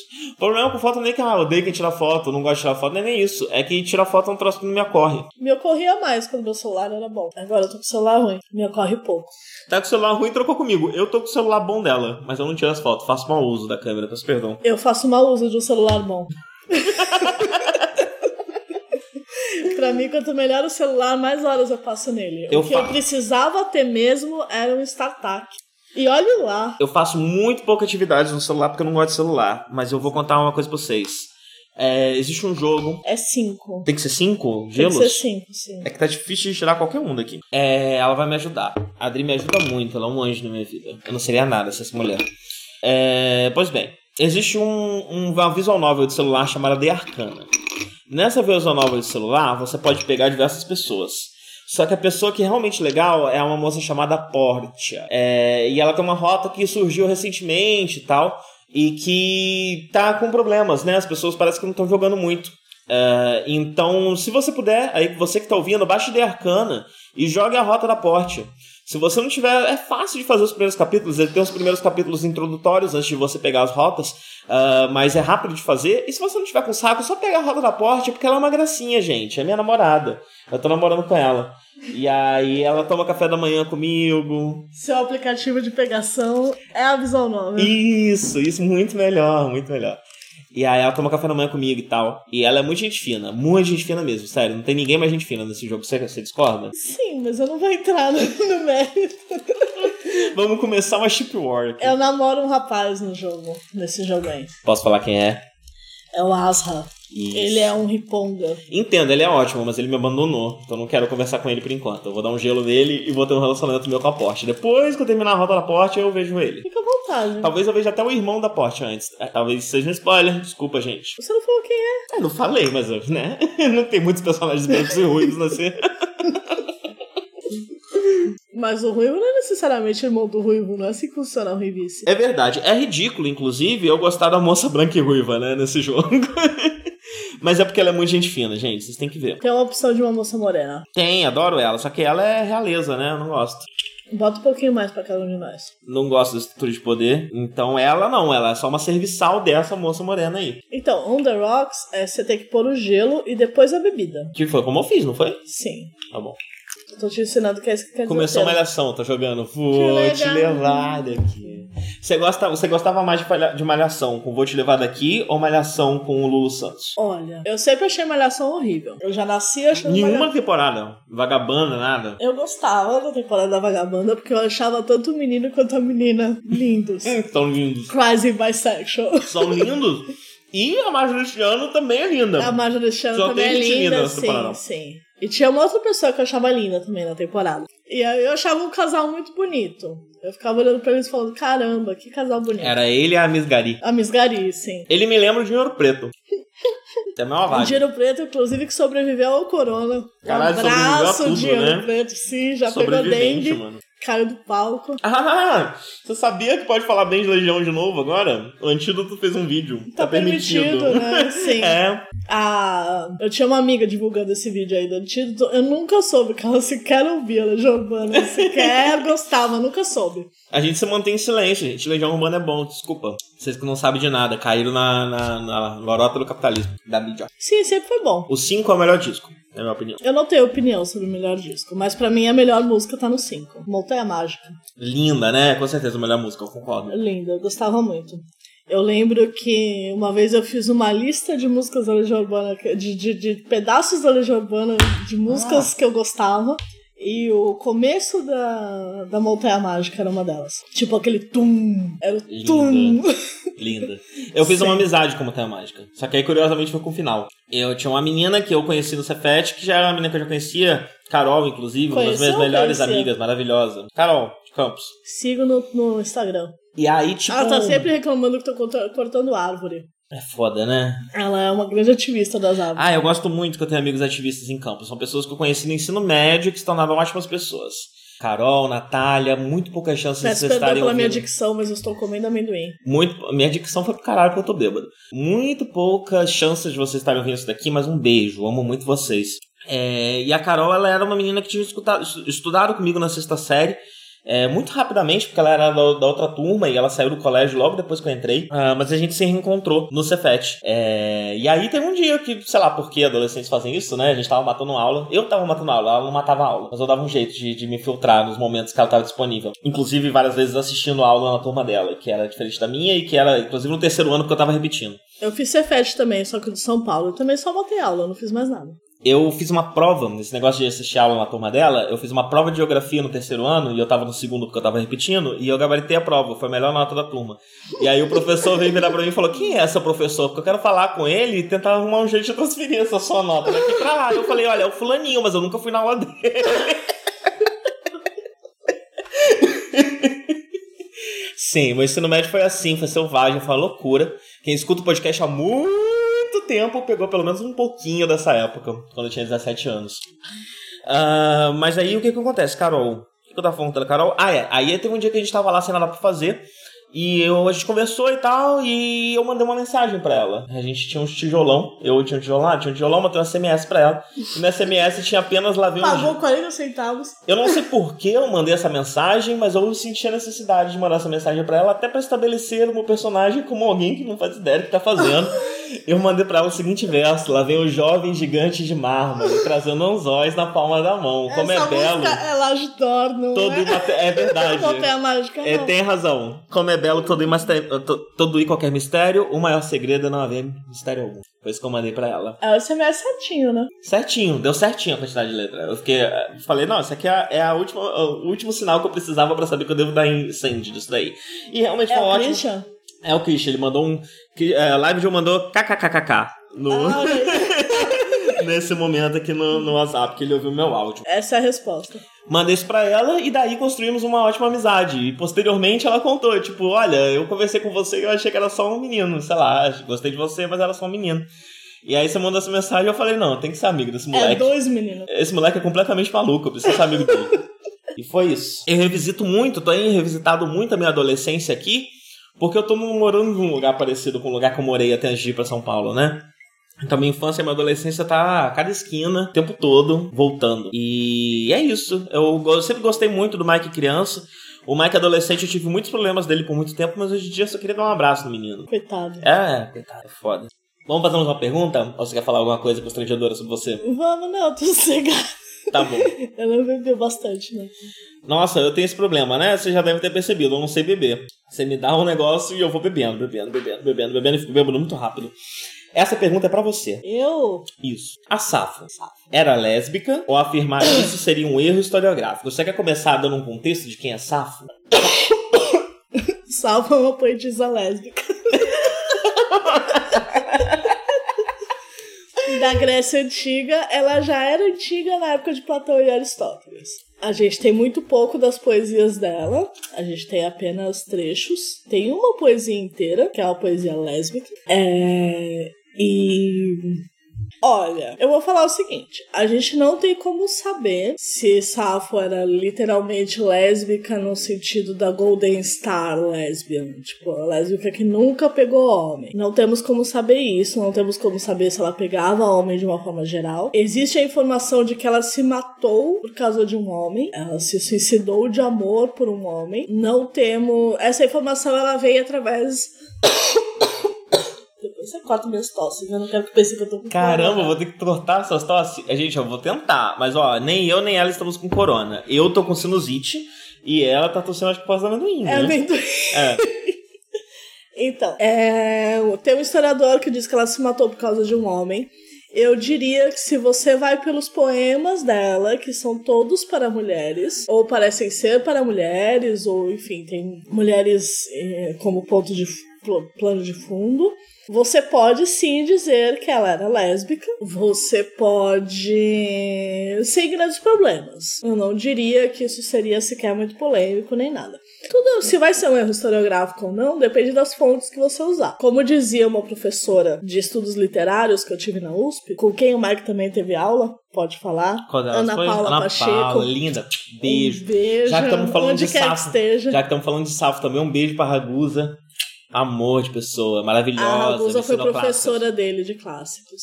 Sim. Ele deu sorte, ele foi sorteado. pra ter aula com Linda, tá a linda, Ragusa. linda. A melhor professora da USP de clássicos. Ana Paula. Ana Paula e Ragusa, melhores professores da USP. A Ana Paula chamou o Cristiano para ser aluno da de iniciação científica dela, para ser para fazer parte de um grupo de estudos da onde saíam os alunos de iniciação científica. Aí ele falou: "Então, mas eu tô saindo do Brasil". Ela quase chorou. Não só porque ela queria o Cristiano lá, mas também e principalmente porque queria ela estar saindo do Brasil. e não estava saindo porque tinha um contrato com a USP. Tinha um... Passou no concurso, né? Todos vocês que passaram no concurso e por isso não podem sair do Brasil, um abraço. Eu tinha um trabalho que eu queria ter escrito pra Ana Paula que eu não consegui, que era sobre o Grande Sertão Veredas, porque além de a gente ter saído do país, também teve uma, uma época de greves terríveis na USP, na USP nessa época, né? Nesse ano. Foi o ano 2018. É, e nesse ano é, é, eu queria ter escrito um trabalho sobre Grande Sertão Veredas, onde eu defendo que Diadorim não é o demônio, mas sim Deus. Porque sempre que Reobaldo referencia Diadorim, Reobaldo evoca imagens da natureza. Imagens como passarinhos, rios, córregos e coisas do tipo, que e são o próprio costumeiramente- Riobaldo diz que isso é Deus. que isso é Deus, exatamente. Então, se isso é Deus, Diadorim é Deus. E eu acho muito mais positivo ver Diadorim como Deus do que como diabo. Pois. Se você não entende nada de Grande Sertão Veredas, eu recomendo que vá dar uma lida. É um pouco difícil, ali as primeiras Eu nunca 15, terminei. 50 páginas, são 150, são um pouco complicadas, mas eu recomendo. É, é o melhor livro já escrito em português. Com certeza. Mas Ana Paula, o que, o que tá falando Ana Paula? Safa é lésbica. Vou Safa afirmar isso é um erro lésbica. Então, historiográfico. vamos lá. A- Ragusa acha que é um erro historiográfico. Ah, é? O que, É, que Ragus acha? Porque a Ragusa acha o seguinte, já conversei com ela sobre esse assunto. É, ela acha que a partir do momento que não existia o conceito de lesbianismo na época, porque não existia uma divisão como a de hoje em dia de gênero e de sexualidade, Aham, a- afirmar isso é um erro historiográfico. Ela entende enquanto luta política, eu fiquei com essa impressão, ela não falou isso abertamente, mas ela entende isso enquanto luta política, enquanto uma forma de reversão né, de, de valores, aham. é, de vol- reversão não no sentido de inverter os valores, mas no sentido de voltar os valores aos valores que eram antes desses valores católicos e que estão sendo instaurados. Certo. É, mas ela considera um erro historiográfico e considera o tipo de trabalho que pode ser feito. Peraí que tá tocando o despertador. Ela considera que um. E ela sempre tá trabalhando por uma perspectiva acadêmica, né? Porque o professor tá sempre aprisionado por essa gaiola. é, ele, ela considera um tipo de trabalho que pode ser feito, mas que deve ser feito com cuidado. Com certeza. Ana Paula dizia o seguinte: se você consegue provar com o texto, você está certo. Se você consegue pegar o texto do autor, o autor está morto. Então, o que é. O dito- Safo, então, né? Safo, então, Tá mais do que morta. já estava morta quando Só- Sócrates nasceu. Se você consegue pegar o texto do autor e a partir do texto do autor você consegue comprovar a sua teoria, a sua teoria tem valor. Sim, mas isso é uma análise Então- literária, né? Não é historiográfica. Ok. Então, na minha opinião, se você consegue comprovar pelo texto, você já tem um valor. Se esse valor vai ser historiográfico ou não, eu acho difícil de dizer. Você vai ter que puxar aquele maluco do seu TCC, não vai? Porque eu acho que. Desculpa falar disso.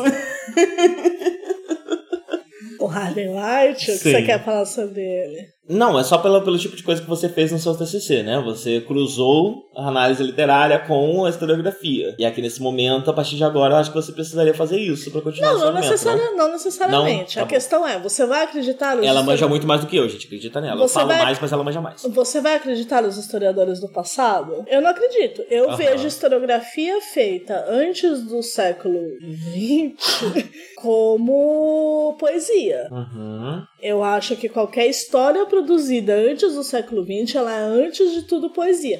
E eu acho que quando a gente estiver no século XXII, a história do século XX também vai ser poesia. Essa é a pergunta que eu ia te fazer. Se a partir se o século XX é um marco, ou se você considera que a partir de dado momento a história se torna poesia. A história se torna poesia, sim, porque você, a partir de um certo momento, não tem como você comprovar quem tá certo ou quem não tá. Então, o que vale é os textos que onde você tá indo buscar. Então, os textos onde eu estou indo buscar, os historiadores que eu escolhi dizem que X. Aham. Então, essa poesia aqui diz que X. Isso é muito relevante quando você pensa no Romance dos Três Reinos. O Romance dos Três Reinos foi escrito no século XIV sobre uma narrativa de não lembro direito que século que se passa. Onde existem o- os. que foi? Se você Eu vou ligar o exaustor. Se ficar um chiadinho de fundo, eu peço perdão. Isso. É, e aí existem os Records of Three Kingdoms, né? Que eu não sei exatamente como traduzir, os registros dos três reinos. Que é um material de cunho historiográfico, eu estou falando de literatura chinesa, né? Eu estou falando de história e literatura chinesa. Então, quando aconteceu o, o- o- o período dos Três Reinos, que é um período historiográfico, esse período ele foi registrado poster- posteriormente nesses documentos que são chamados Registros dos Três Reinos, que é um material que se propõe historiográfico. Porém, no século XIV, especialmente para validar este- ideias confucionistas que estavam em voga na época e que validavam principalmente a figura do imperador como poder, como, como alguém em uma posição de poder perante o resto da sociedade, ah, esses mesmos, esse mesmo momento e esses mesmos registros foram reescritos, retrabalhados de uma forma literária. Foram retrabalhados como o romance dos três reinos.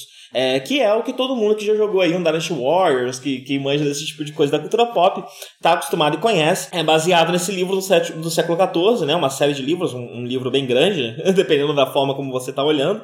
é, que está retrabalhando esses registros históricos e diversos outros registros históricos de um período histórico real como literatura.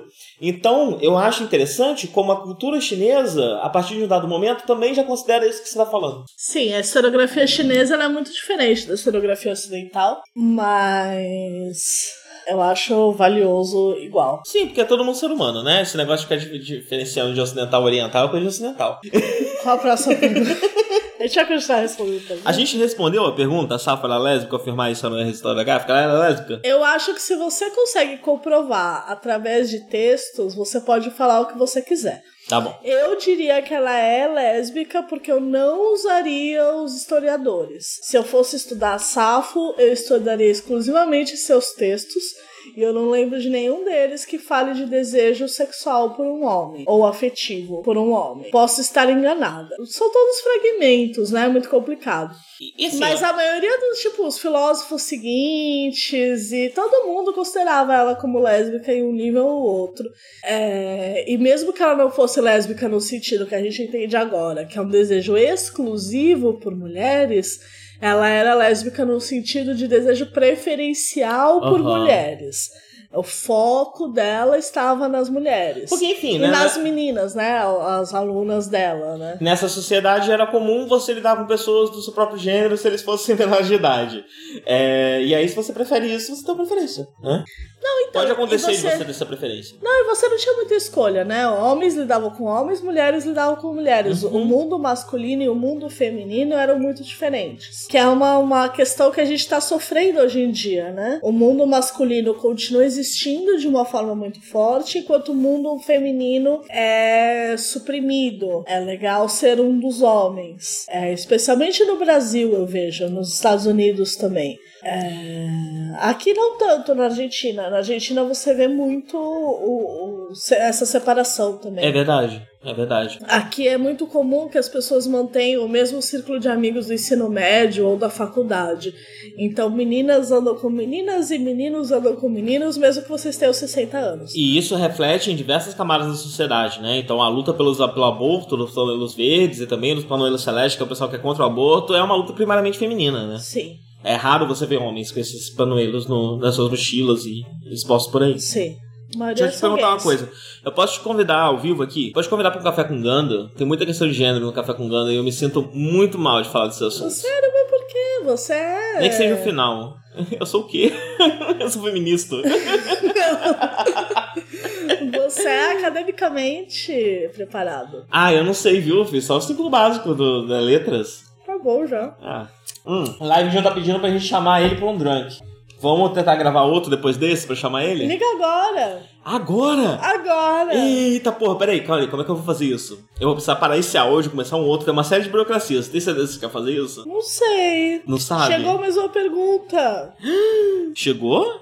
Chegou! Ah, olha aí. Chegou mais uma pergunta. Chegou mais uma pergunta. Peraí, antes da gente. Eu preciso ir no banheiro. Se você quiser responder essa próxima pergunta. Vamos E terminar. vai, pe- e vai pensando se você quer fazer a questão do live. Se a gente quiser fazer a questão do live, a gente vai ter que parar essa gravação, salvar, começar uma nova e pedir pra ele ir pro Skype. Tá bom, eu vou perguntando se ele pode ir pro Skype agora. O Mike mantém a mesma senha no celular de quando o celular era meu. Você tem bebida aí? Chega agora com a gente, amigo. Abre o Skype aí. A próxima pergunta é: As fotos dos drunks são todas de vocês, né? Sim, é. A gente tira foto das coisas que estão à nossa volta, as coisas da nossa vida. Acho que até o momento todas as fotos são minhas, inclusive. Eu peço perdão a todos se elas são feias. Ai, vamos falar do né? Desdemona? Sim, na- no último drunk, é o último drunk, Foi o último, foi o último. tem uma foto de um hipopótamo de pelúcia em um avião, que é a Desdemona, é a nossa hipopótama de pelúcia. Eu comprei ela na 25 de março e ela vem sendo um personagem muito importante na nossa vida. E Ela fala, será que eu devo trazê-la pra falar nesse podcast? eu acho melhor não. É Se melhor alguém não? quiser, pode mandar uma pergunta. O live de um está sem bebida. Tá zerado a adega. Está zerada a adega. Será que ele pode participar sóbrio ou não é permitido nesse podcast? Não é permitido nesse Tá bom. podcast. Deixa eu falar com ele. Eu mandei um- um áudio ao vivo. Infelizmente não é permitido pessoas sóbrias nesse podcast, então vai ter que ficar pra próxima, mas a gente pode tentar combinar uma próxima um pouco mais rápido do que a gente costuma fazer esse podcast, que é quando dá vontade, né? A gente vê com a Adriana e a gente resolve. Podemos ver, podemos ver. Podemos combinar.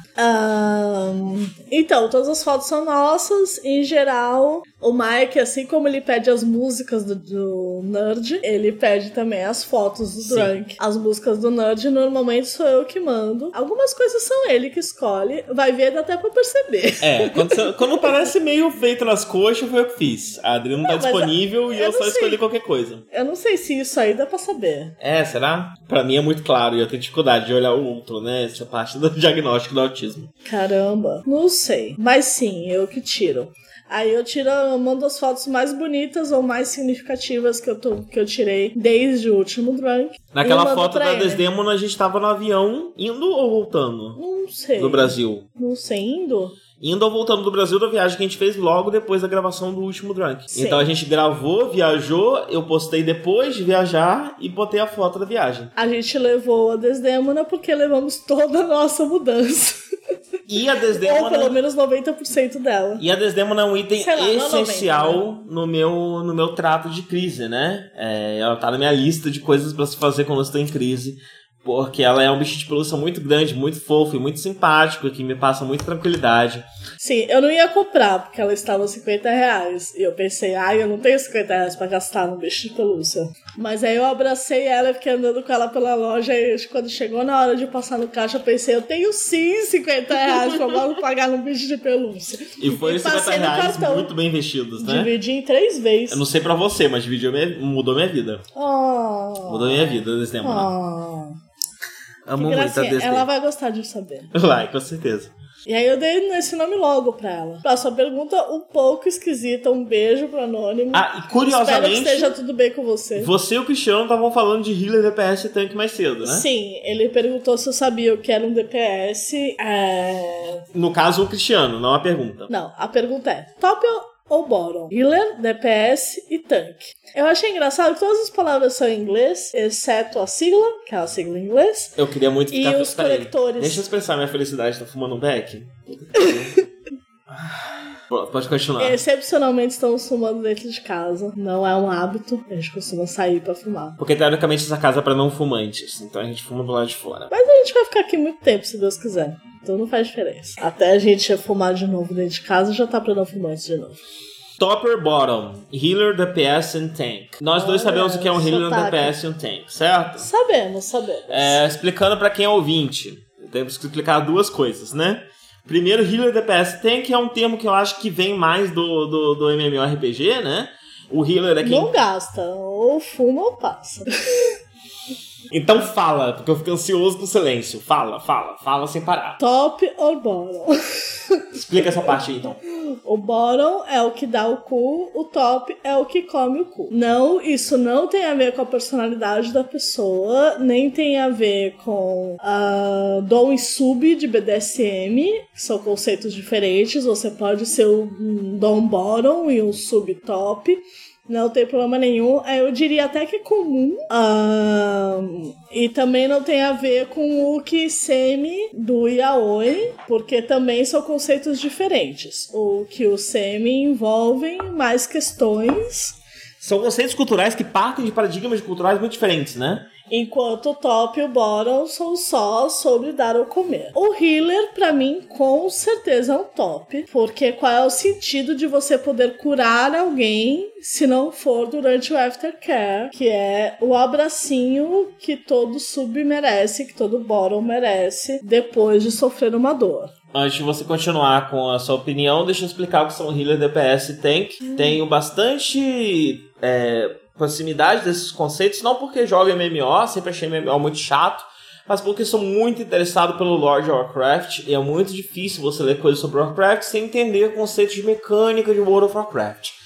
Então nós temos o healer, o DPS e o tank. O healer é bem óbvio, né? É o mais óbvio de todos. O healer é quem cura, quem vai manter esses, esses guerreiros vivos, quem vai fazer com que enquanto você luta com aquele demônio da Legion que está liderando, né? Um dos, dos esqueci o nome aqui agora dos demônios que tem lá, mas tem uns demônios lá da Legion que são muito poderosos e tal. E aí, enquanto você tá lutando com ele, quem te mantém vivo é o healer. O healer é quem vai ficar curando você e mantendo você vivo. Em Overwatch, eu ouvi dizer que eles maltratam os healers. Achei um negócio sem sentido. O no, no Matata como? Maltrata, tipo, acha o healer um personagem menor, acha quem joga de healer alguém fraco. Isso existia no Team Fortress também, né? Existe o Magic no Team Fortress, que é basicamente um healer. Ah, Aham. E o Magic, ele é visto como um personagem pra iniciante. E faz, na verdade, Ridículo. é, é- é idiota você olhar dessa forma que você tá falando, mas existe uma outra forma que é a forma correta de se olhar, que é o seguinte, ele é um bom personagem, uma boa classe pra iniciante, porque o healer tá sempre acompanhando as outras classes. Então, enquanto você é healer, Ele aprende você como tá ser os olhando e outros. aprendendo como ser os outros. Sim, você tem contato com todas as outras classes, é a melhor Entendi. classe pra você ter olhar para outras, as outras classes. É por isso que falam que healer é, é- é classe de iniciante. Porém, infelizmente, né, as coisas se perdem no discurso e aí vira healer é uma coisa menor. Não, healer não é uma coisa menor. Healer é uma coisa, é um, é um momento de aprendizado, é um lugar de aprendizado. É essencial, de qualquer forma. Não entendo. Essencial, não dá pra não ter, com certeza. Inclusive, se você é o máximo dos tanques, no caso do, do, do, do Team Fortress, né? Que é o que eu entendo mais, que é aquele maluco que tem a metralhadora giratória e HP pra caralho, esqueci o nome dele. é, ele funciona especialmente junto com o Healer. Ele tem até um especial que funciona em conjunto com o Healer. Então, ele foi pensado dentro da lógica ali do sistema do jogo para funcionar junto com o Healer, o Tank e o Healer. E agora eu vou explicar para vocês o que que é o DPS e o Tank. Vou começar pelo Tank porque eu já comecei a falar de Tank. Tank é quem aguenta porrada. Aguenta porrada pra caralho, tem HP alto, é tipo a Chance no Pokémon. Você consegue encher ela de porrada e essa porra não morre nunca, nunca. Nem precisa gastar tanto, tanto dano, não precisa causar tanto dano. Normalmente são paladinos, né? Guerreiros armadurados, coisas do tipo. Mas é interessante porque quando a gente- Anão. ah, não, né? Porque, mas é interessante quando a gente pensa no guerreiro de armadura em cima da- do cavalo branco, né? Ele é alguém que bate, ele é alguém que salva. Mas não, dentro do, do, do MMORPG, essa pessoa é a pessoa que aguenta porrada pra cacete. Essa pessoa vai estar lá, ele é o tank, porque é um tanque, né? Ele é reforçado e ele vai estar na linha de frente puxando o agro, que é a capacidade. Agro é o quê? Agro é a percepção do computador de quem ele, quem é a maior ameaça. Então ele vai olhar pro tanque e vai olhar essa pessoa, que é a porra de um paladino armadurado com, com, com um- um- uma marreta enorme, gigantesca querendo me bater, é uma ameaça que tem aqui. Então eu vou descer a porrada nele. Sem saber essa inteligência artificial burra que essa pessoa é a pessoa com a maior defesa também. Então essa pessoa vai aguentar a porrada pra cacete, enquanto o resto vai poder bater nele sem sofrer grandes danos. Me parece um bórum. Faz sentido, mas já vamos falar sobre isso. Por último, temos, temos A DPS. gente não pode falar separadamente? Pode, pode, fica à vontade, fala isso. Então, Não, já acabou a minha opinião. Não, você não falou do DPS ainda. Não, mas é separadamente. É Tá, então o healer pra você é top. Um bórum. É bottom. Um bórum. Mas não tem- Não, o que é? healer é top. É top. Eu também acho que o healer é top. Eu O concordo com healer você. é top, o tanque é bórum. Pelos mesmos argumentos que você usou, eu considero que o healer é top. Sobre o tank ser bottom, eu quero jogar uma possibilidade aqui na, na mesa. Ah, Existe o conceito de top drop, né?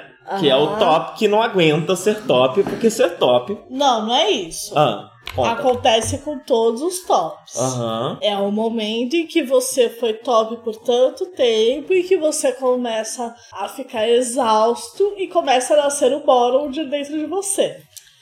Sim. Você começa a preferir apanhar do que bater, porque bater chega um momento em que você já fez isso demais. Então você, pelo amor de Deus, alguém me come, porque se eu comer mais alguém eu vou chorar.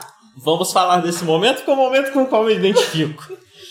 Vamos lá. É... Quem vê pensa, né? O quê? Do que você tá falando? Topzão. Nada a ver. Nossa, alguém tira uma foto, top do ano. É porque eu tenho muita energia, gente, mas chega uma hora, é justamente sobre isso o top drop. A pessoa que tem muita energia, ela vai ser imediatamente vista como top.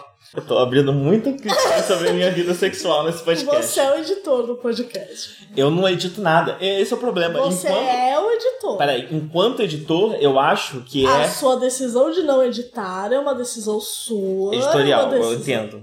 Eu, enquanto editora, eu sou editora de texto, mas enquanto editora, Vou ter, desculpa. vou ter que assumir essa porra dessa responsabilidade, foda-se. É, me identifico muito com o conceito de top drop. Porque veja bem, ser top cansa, que é um cacete. Chegou um momento da minha vida que eu queria ser só a Pillow Princess. Mais um conceito que precisamos explicar. Não, acho que não. Não queria ser Fica a à vontade, Tá. Queria Tá pode ser explicar. apenas a Pillow Princess. Era essa a minha grande vontade. É, e por quê? E é por isso que eu acho que por que, que o Tank pode ser um bom top. Ah, Porque ele tem muita energia. ele tem muita energia, ele tem estamina, Muito né? PV pra gastar. Estamina! Ele tem isso, né? Ele tem energia Aham. pra conseguir passar, porque, desculpa, mas é muito mais difícil. Bota o link do cara fumando maconha na IKEA. Por quê?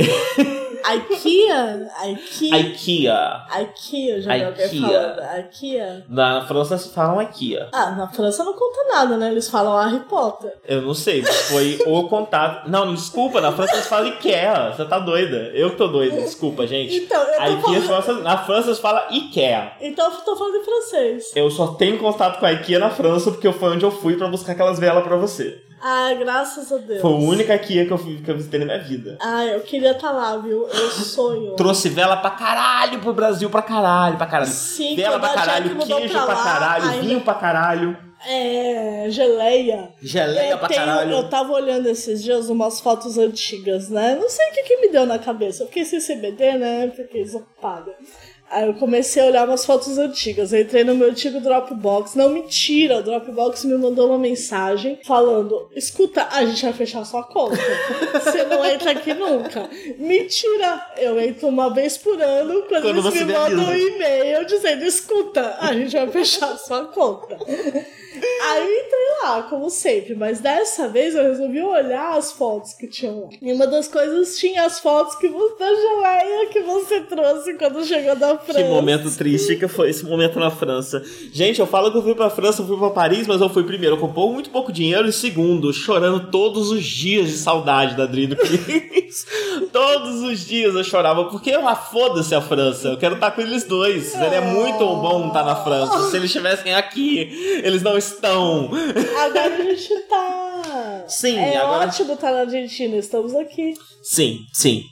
Mas a conta, Argentina é Angelina. ótima, gente. Eu, por mim, e todas as pessoas que eu gosto do Brasil iam mudar pra cá. Sim, porque é a nossa ideia de comuna. A gente queria ter uma comuna. A gente já tem uma comuna, mas é só, uma gente. comuna de três. Não, a importância não é a comuna. Inclusive, qualquer um que tenha qualquer sentimento anarquista que queira conversar com a gente sobre vir plantar maconha, entre outros produtos vegetais na Argentina, é, Fica à vontade. Vamos chamar o nosso.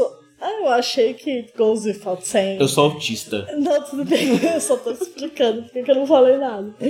É. O que eu tava falando? A França. França, o momento difícil que foi eu na França. Um momento difícil, foi difícil. Não, a gente tava bem, eu e o Cris, a gente fica bem. Mas. Pra mim foi Pra ruim. você tava horrível. Pra mim foi ruim, o que me salvou Mas você foi foi a no macumba. show do, Be- da Beyoncé. Fui no show da Beyoncé, uma das coisas que me salvou. A outra coisa que me salvou foi a E Umbanda. teve um dia que você foi uma maconha maravilhosa que o rapaz foi buscar em cima do poste. Uh. Putz, mano, essa história, deixa eu contar, peraí. É, é o seguinte, esse cara era um cara que eu não vou revelar a identidade dele, mas que trabalhava lá na empresa que eu trabalhava, ele era brasileiro, mas tava na França. Vamos chamá-lo de. Rodinei. Rodinei. O Rodinei, ele era muito maconheiro. E a- essa empresa funcionava da seguinte forma: de tempos em tempos ela Você já tinha fumado, mas não era um hábito, né? Eu já tinha fumado, não era um hábito. E essa empresa funcionava da seguinte forma: ela tinha uma série de programadores é, que iam para a França fazer um treinamento de três meses de tempos em tempos. Então, de três meses, em tempos em tempos, aparecia um programador brasileiro lá nesse escritório francês. É, Ou vários, né? ou vários. Esse rapaz, ele foi uma das pessoas que foi numa das- num desses esquemas, mas quis ficar e conseguiu convencer os, os franceses lá de que era uma boa ideia ele ficar. Eu não consegui porque ele tava sozinho. Se eu tivesse sozinho, eu também conseguia. Mas eu não consegui porque tinha Adriano e Cristiano. E se fosse um só, eu poderia até falar minha esposa. Mas se é dois, aí fica difícil porque a lei não comporta e vira uma série de compl- co- complexidades que é uma dificuldade muito grande em todos os trabalhos que eu encontro. É só por isso que eu estou aprendendo a programar. Que a Sim. gente quer mudar pra Nova Zelândia. Se você ouvinte tem alguma forma da gente mudar pra Nova Zelândia, eu estou ouvindo qualquer espécie de proposta. Sim, a gente veio pra Argentina porque qualquer fudido vem pra cá. Mas a gente queria ir pra um país de branco. Qualquer maluco que tente vir pra Argentina consegue. E o se o se argentino você- falar que. e Se o argentino ouvir falar que a Argentina não é país de branco, ele vai ficar puto. A Argentina não é um país de branco. Se você ouviu de algum brasileiro que só tem branco aqui, esse brasileiro é cego. E entenda que enquanto eu estou falando de país, bota aí todo o sistema, né? E o complexo de formação nacional, de, de identidade nacional, e aí você pode imaginar que isso é coisa de branco também, né? Pode identidade nacional é coisa de branco. Pode botar qualquer coisa, aqui só tem índio. É, pois bem, aqui só tem índio, é verdade. É ótimo, inclusive, por favor, pelo amor de por Deus. favor. Porque se eu quero ir pra. a Minha experiência É, na, Na Nova França. Ze- o meu- nosso interesse na Nova Zelândia é que lá tem mais índio. Exatamente. na Europa. Porque a minha experiência na França é que ninguém tem alma. Nenhum francês parece um ser humano. Todos eles estão faltando um pedaço. Tem alguma coisa, são homúnculos. Eles não são seres humanos. É, o Charlie Brown tem um verso sobre o assunto. Ah, é? Qual? Eles são gente, mas não são gente como a gente. É isso. É exatamente isso daí. É, o, o, o rapaz, como Chorão. chamar? O chorão. Era ele que Tem, é. compunha? Não é? Chorão. Acho que era. Eu achava quando era adolescente. Devia ser. Fala muito de skate, né? Tinha esse Santos, verso. O francês não tem alma e por isso que a gente tá pensando em ir pra América, pra, pra América do Sul, não. Pra Nova Zelândia. É Nova A Zelândia. América do Sul, realmente, eu eu, concordo. muda- eu mudaria pra Jamaica. Muita gente deve ter pensado, América do Sul, melhor lugar. Realmente, nós somos o melhor povo do mundo. Não Mas... sei. Eu, eu mudaria pra Nova Zelândia, eu mudaria pra aquela única cidade, que é a cidade de surf do Peru. Ótima. Ótima! Como é que chama? Não lembro. Mas é no interior do Peru e eles têm um, um negócio que eles têm uma, uma espécie de jangada feita de palha, que é uma tradição indígena, que é muito parecido com uma, uma prancha de surf. Então é um lugar que tinha meio que uns índios que surfava. E aí hoje em dia é um ponte de surf. Se vocês nunca viram, por favor, vejam o documentário de surf dos anos 60, como é que eles chamam? Não The lembro. Endless Summer. Isso, é muito bom. É muito bom, é uma louca. Tem uns machismos. Tem uns eu racismo, peço né, desculpa. ali na África, mas Tem uns talvez... leves racismos, mas tem mais machismo do que racismo, Com certeza. na minha opinião. Concordo. Mas assim, é um negócio incrível. E os garotinhos que nunca tinham ouvido. Os garotinhos africanos que nunca tinham ouvido falar de surf na vida deles. Inventando como surfar, e os adultos africanos pegando coisas que eles tinham pra inventar o surf à sua própria maneira, isso é uma coisa de louco. Chegam os californianos lá, os cali- californianos surfam e os africanos falam: ok, a gente só precisa de uma coisa que flutua, que seja num formato minimamente adequado. E Sim. ver eles fazendo isso é uma coisa de louco. Faz muito sentido porque o surf é que nem o wrestling. Ele é o tipo de coisa que hoje em dia é cooptado pelo capitalismo e que não existe de forma desassociada do capitalismo, mas que por que si só é uma forma de entretenimento plenamente válida que só precisava, no caso do surf, alguém ficar olhando pro mar tempo o suficiente, e no caso do wrestling, alguém ficar olhando pra cara do outro tempo o suficiente pra pensar que essa é uma forma válida de entretenimento.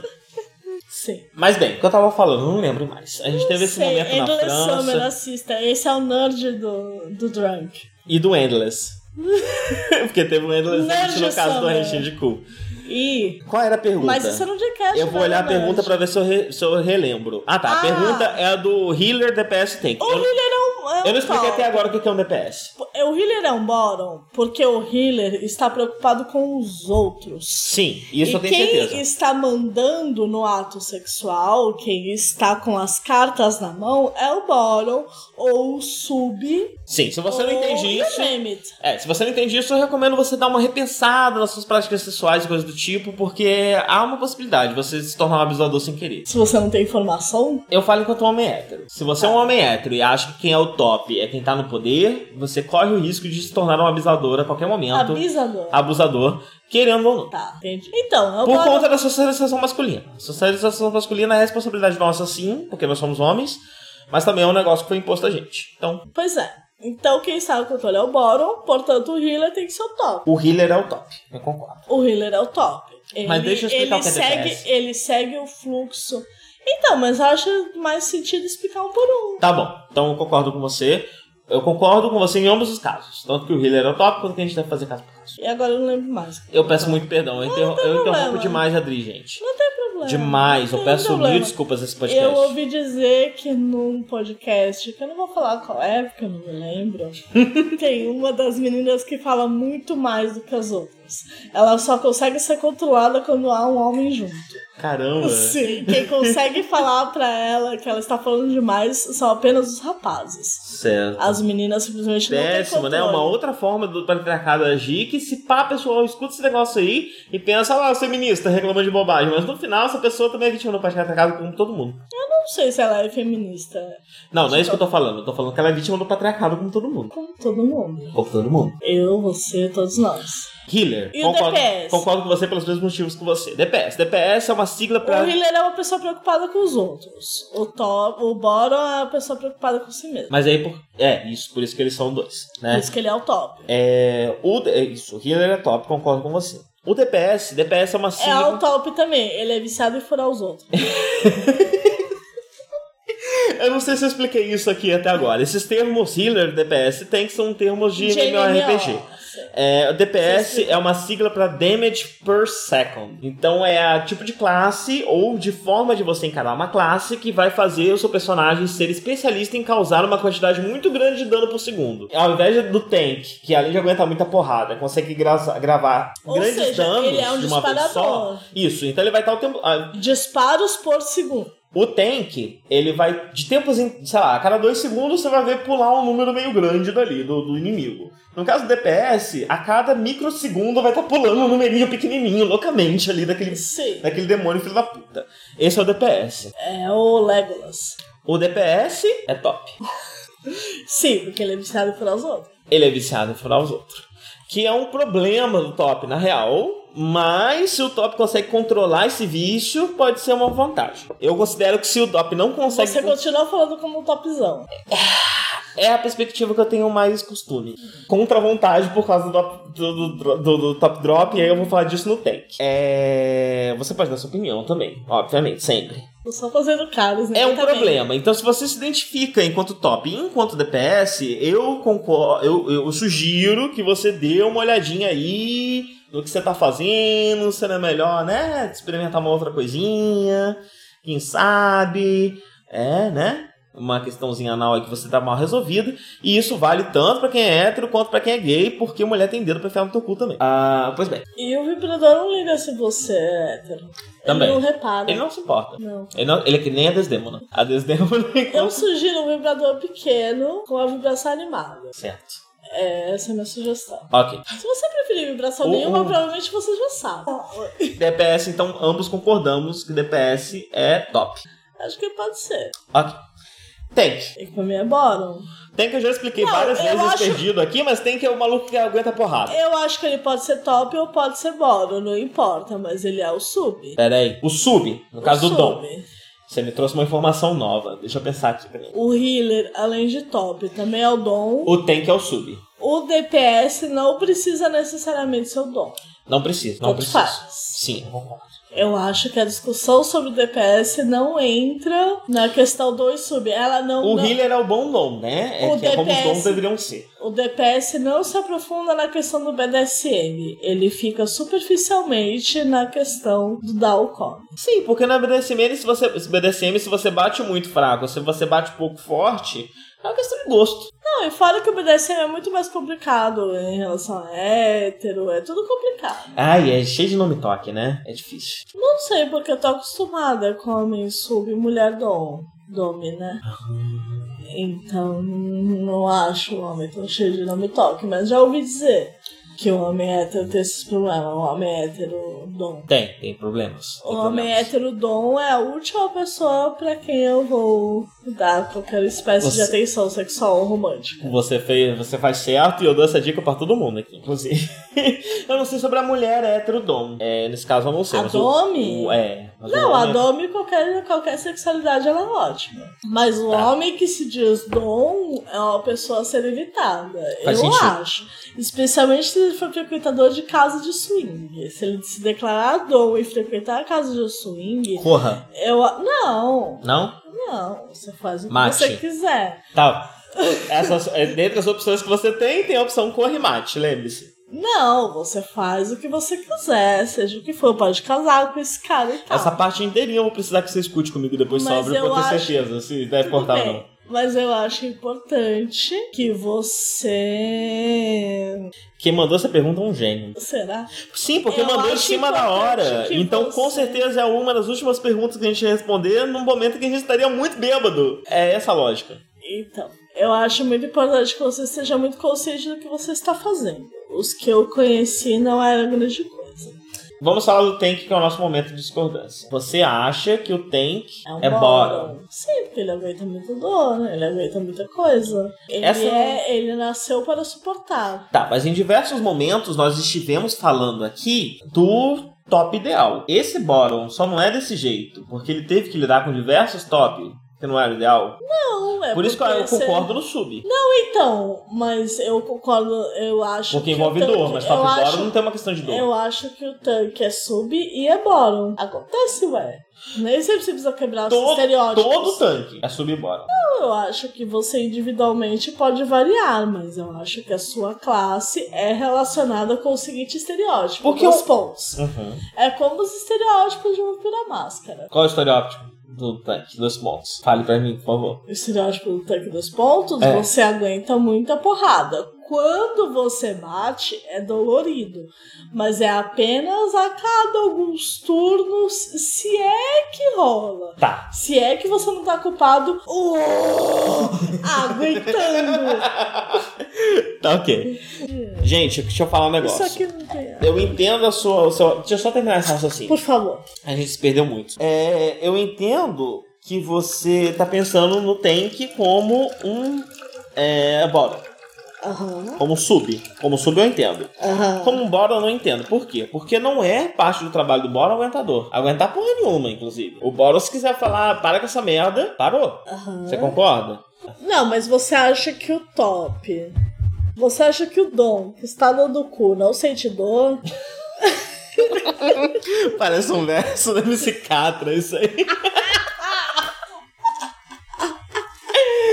Bem, o dom que está dando cu não sente dor. A questão, Um de, sen- beijo pra Valesca Popozuda. a questão de sentir dor é tudo prática. Esse dom já deu cu outras vezes? É muito pouco Ele sobre tá esses pa- começando. É muito pouco sobre esses papéis e muito mais sobre uma questão de você ser um Sobre iniciante. o é hábito. É, se é um Novamente, iniciante, um beijo pro- para a vida organizada. É, você quer Dá, dá, dá. gelos? Quero, mas antes eu queria terminar esse raciocínio. Então, A gente vai beleza. fazer um barulheto, tá? Essa é a minha crítica à sua perspectiva. A minha perspectiva é a seguinte: o tank, pra aguentar muita porrada, ele precisa de bastante estamina, bastante vigor, ele precisa aguentar bastante porrada, ele precisa sustentar uma luta por muito tempo. Aham. E o o top precisa, né? Muitas vezes. Agora eu tô pensando se isso também não Entendi, o top precisa de mais energia. é. Isso, precisa de mais energia. porque eu você tô- tem uma discussão de dor e uma discussão de energia. Isso, eu tô pensando assim, na discussão de energia, principalmente porque eu sou poliamor, né? Então, enquanto as pessoas que acabam na posição de top, porque acaba tendo a maior predisposição biológica para tal, A maior energia. é, precisa aguentar mais tempo. Porque vai ter mais gente ali na fila. Porque vai ter uma energia. Esse é o assunto. Olha, Eu preciso muito que você escute todo esse pedaço. Eu tenho certeza deixar, que eu pode sogro deixar. não vou ser capaz de discernir o que deve ou não ser cortado. tudo bem. Você ouve, você corta o que você quiser. E aí você me chama. Tá bom. Bom, é... mas qual é o seu ponto? O meu ponto é que. Eu entendi seu argumento, mas Tem que é top. literariamente. Oi? Tem que é top, é o meu ponto. Tem que é top. Porque para ambas as funções você precisa de uma grande resistência e de bastante energia. Então concordamos em discordar. Sim, principalmente porque nesse momento. Demos as mãos. A partir do momento que eu entendi que a minha perspectiva é uma perspectiva. Vamos dar as outras mãos. Vamos. É, eu diria que o tank é uma classe flex. Ela pode ser tanto top como bottom. Como todas as Dependendo da outras. situação. Como todas as Top e outras. bottom também são flex. Como todas as outras, com certeza. Eu- Isso é uma coisa que eu posso te garantir. A gente tem apenas, apenas cinco categorias aqui que podem se interconectar. Cinco categorias não é o suficiente para mapear toda a sexualidade humana. Você rola um dado de manhã e fala, hoje eu acordei. Mais do que isso, eu Top te- sub. Sim, sim. E eu diria que isso acontece porque nenhuma categoria é suficiente para categorizar a sexualidade humana. Não porque é existe categoria para a sexualidade. Exatamente, humana. exatamente. A não ser que haja trauma, porque o trauma é uma caixinha que fecha o humano. Tô pensando aí. Eu tô escrevendo na nossa lista de compras: chouriço caseiro, Aê, linguiça, batata. batata. Papas. Pode ser papas negras ou papas blancas, mas se você puder, puder especificar que são blancas, eu prefiro. Ah, eu botei papas, mas eu acho que todos nós temos algum senso necessário para saber que é melhor a batata que já foi limpa e escovada, né? Escovada. Escovado aqui não tem. Você quer um pouco? Tá tudo bem, neném. A minha mais limpa pra nós é a que no Brasil é chamada de escovada. Aham, porque o brasileiro, brasileiro é doido, gente. Doido, doido, doido. Brasileira é Oh. doida. Eu reclamo da Argentina, mas o brasileiro é o outro extremo. O- Digo isso com a tua mamãe que fazia faxina na casa diariamente. Dava pra comer comida do chão da sua casa? Eu comeria uma refeição inteira no chão da casa da minha mãe. Inteira, inteira, inteira. Eu não tenho qualquer Amor, preocupação nossa, com esse nada. Nada. Eu lambo. Eu lambo, não precisa nem talher. Eu como com a mão e com a língua a comida no chão da casa da minha mãe. Você não tem noção, você não tem Nossa, pra sua noção. mãe, coitada. Elza Célia, meu amor. Por favor, se poupe. Será que ela vai estar ouvindo esse podcast? Não vai, mas se ouvir. Será? É o meu, é o meu role model. É o- a minha mãe, é o modelo de quem eu quero ser, porque ela tem um conhecimento inalcançável. Você pode estudar o quanto você quiser. O que minha mãe, a mãe conhece, enquanto pessoa que nasceu em Poço Gordo, na roça, comendo tripa de boi, porque não tinha mais comida pra comer. E mesmo assim, quando tinha, porque a prioridade eram os homens da família que trabalhavam na roça, essa mulher sabe de coisas que a gente não faz ideia. Eu acho bonito que ela não ia pra roça. Devia ser uma família rica. Sim. Em termos de roça. Sim, sim, tanto que ela era meio princesinha, né? O arquétipo dela é a princesinha da roça. Como só ia acontecer com qualquer pessoa que a gente conhece que vem do interior e que, enfim, né? É. E tem vários amigos nossos que estão aí no Twitter. Internet é coisa de boy, gente. Deixa eu contar isso pra vocês. E aí o- o- os amigos que vêm do interior que estão sendo. Falando já percebi que tinha um caipira aqui. Alguém que, eu- que enfim, pensou muito nisso nos Essa é últimos a tempos. bebida dele aqui. Como qualquer pessoa que nasceu no interior e que tá na internet aí de forma preeminente, sabe, você é o boy do lugar de onde você veio. Eu sou o boy do lugar de onde eu- de onde eu vim. Você é o boy. O fim de mundo. Sim, Sim, eu sou a Patricinha da, da- de Rondônia também. exatamente. Ariquemes, Rondônia. Exatamente. Le- Ouvintes de Ariquemes, Rondônia, por favor, escrevam cartinhas para nós. Eu quero saber quem você é. Eu quero saber em qual setor você cresceu. Eu não lembro mais o raciocínio. Esqueci. Você é boy. Eu sou boy. Todo Sua mundo mãe quer não. pra mim. Minha mãe não. Minha mãe não. Então, a gente tá vivendo já a nata do que tinha. A minha mãe viveu. Você tem um bigode falhado, o outro é normal, né? Isso é genética, não tem nada a ver com ser boy. Não, tudo bem, eu só, só contar. Eu tenho, minha barba é toda errada, gente. Eu tô tentando consertar, aprendendo técnicas. É a idade. Não, sempre foi assim. Não, é a idade. Quando você tiver 40 anos, ela vai estar cheinha, bonitinha. Nossa, se Deus quiser. é pois que bem, vai demorar ainda o quê? 9 anos? sim. Deus queira. Sou jovem, gente, desculpa. É bom pra mim Vivemos porque eu muito. ainda não consegui lidar com a morte e eu prefiro conseguir ter mais tempo pra conseguir resolver esse problema. Eu tenho a idade de Cristo quando morreu. Lindo, você é crítica, né? É eu- magístico isso daí. Você já usou isso pra uma comba? Ah, Não, mas toda vez que eu ouço aquela música dos Titãs, que tem esse verso, tem a idade de Cristo quando morreu, eu penso, olha aí eu. Eu não Hoje vou é fazer. domingo, eu tenho 25 e eu acho que vai chover. Mas o 25 dá uma nostalgia, né? Hoje é domingo, eu tenho 25. Eu tava sofrendo pra caralho quando eu tinha 25, mas dá uma nostalgia. Sério? Ah, eu tava trabalhando muito, né? Trabalhando muito, muito, muito. Às vezes que eu trabalhei muito na minha vida, eu só penso como coisas que aconteceram. Eu não sofro, não. Você tem toda a razão. Eu deveria enfa- encarar desse jeito. Tenta pensar assim. Vou tentar. Eu tava trabalhando muito, eu já trabalhei muito. Teve uma vez que eu fiquei até as quatro da manhã na empresa, fechando uma, um livro. E eu ficava pensando, meu Deus, eu não me inscrevi nesse negócio de editora pra ficar até as quatro da manhã. Mas eu ficava. Sabe o que eu acho ficava. engraçado? Tem um Eu pessoal. aprendi muitas coisas. Aprendi, por exemplo, como é como ficar até quatro da manhã no trabalho. Um negócio que eu fico pensando às vezes é: será que as pessoas acham que eu nasci em uma classe média? às vezes eu me pego pensando. Eu tenho esse assim, medo também. Sei lá, essa pessoa que eu conheci em 2017, será que ela acha que eu nasci e cresci na classe média? Será que ela acha que eu tenho uma vida de perdizes? Não, gente. Nascemos e crescemos pobres. Classe D. Não tem como eu ter dinheiro e ter ligado com, com- com o ensino do jeito que eu, ensi- que eu lidei. Não dá. O quê? Eu tô muito bêbado. Puta que pariu. Que acho que a que gente você tá precisa falando? encerrar esse podcast, urgente. Estamos encerrando informalmente. Tem uma última pergunta. Eu Ah, queria, fa- eu queria verdade. Tá respondê-la. Eu queria Vamos. respondê-la, aí depois a gente fala do jeito que a gente quiser e sobra a gente verifica se deve ela ser publicado ou é vai não. Voltar. A última pergunta, ó, eu considero que top or bottom, healer do PS tem que estar respondido, gente. Se tá difícil pra vocês, vocês voltam, escuta bem o que a gente falou, que eu acho que tá respondido. Deixa pra lá, temos a próxima pergunta já.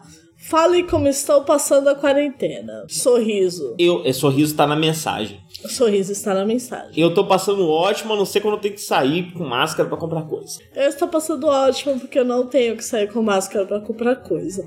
Todo dia que faz sol, eu saio. Pode ser na área ou pode ser lá fora, no jardim, no quintal. O argentino chama tudo de pasto. É muito engraçado. Eu chamo a frente de jardim o fundo de quintal. Mas vai de gosto. Eles chamam um parque de pasto, qualquer porra é pasto. Ibirapuera é um grande pasto no meio de São Paulo.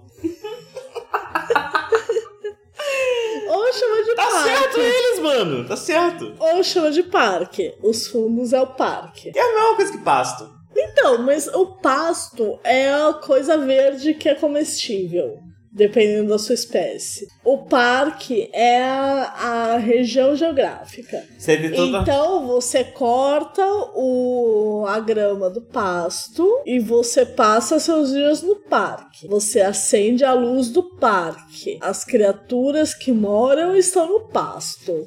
Aham, compreendo. Não sei, é como a eu gente sinto. vai ter um uma melhor noção disso daí quando acabar a quarentena, a gente puder ir pra reserva florestal fazer um acampamento. Eu sei, Florestal. eu sei que vocês são contra fazer acampamento, mas eu quero muito fazer acampamento. Imagina, gente, a gente com a porra na fogueira, queimando gente um marshmallow e contando histórias de terror. A gente Olha pode que fazer bagulho isso da no hora. nosso quintal. Vamos! A gente não tem que ir até reserva. Vamos fazer pro nosso quintal. Vamos. Vamos. No inverno, foda-se. Pode fazer agora se você quiser. Agora. A gente É que tem... pra mim já é inverno já essa porra. Começa o frio, eu já começo a ficar triste. Você tá bravo? Eu tô muito bêbado. Por isso que eu acho que a gente tem que terminar isso logo. Tá bom. É, qual era a pergunta? Como a gente tá passando a quarentena? Quarentena. Tô ótimo, menos quando eu tenho que sair de máscara pra comprar coisa. Aí eu fico puto, quero bater em policial. Eu tô ótima, venho tomando sol todos os dias que tem sol. Eu faço yoga de vez em quando. Esta semana fizemos o curso da vida organizada. O que, que a gente tava falando? Ah, como é que estamos passando a A gente quer saber quarentena? como é que tá essa quarentena. Tá de ótimo. resto, eu tô entrando em muito Tumblr, passo bastante tempo no Tumblr. Tô trabalhando normal. Até agora eu não fui demitido. Vamos, vamos, vamos rezar pra que eu não continuar não sendo. Por Eu enquanto. aceito ouvintes no Twitter, caso você saiba. Oh, quebrou outra cadeira. O celular do Cris caiu. Ah, que bom. Tá tudo bem com ele. Excelente. Ó, toma o sol, recomendo demais o sol. Uma rede, se você tem rede. Balança na rede. Você pode não estar vendo o propósito na hora, mas balança na rede. Só faz, mano. Acredita Aí em amanhã nós. balança de novo. Aí depois de amanhã balança outra vez. E é isso. Tá certinho. Isso aí vai fazer um negócio pra tua vida que você vai entender até o que você tá falando agora. E vai seguindo, vai seguindo. Balança, rede, gostoso. Aí se você precisar chorar no colo do namorado, chora, da namorada, chora. Aproveita que tem namorado, tem namorado, tem namorado. Toma cuidado pra não chorar muito, porque a, Chora. pessoa, a outra pessoa também tá querendo chorar, eu vou te contar isso. Chora ela tá ela querendo também. chorar, talvez ela tenha dificuldades.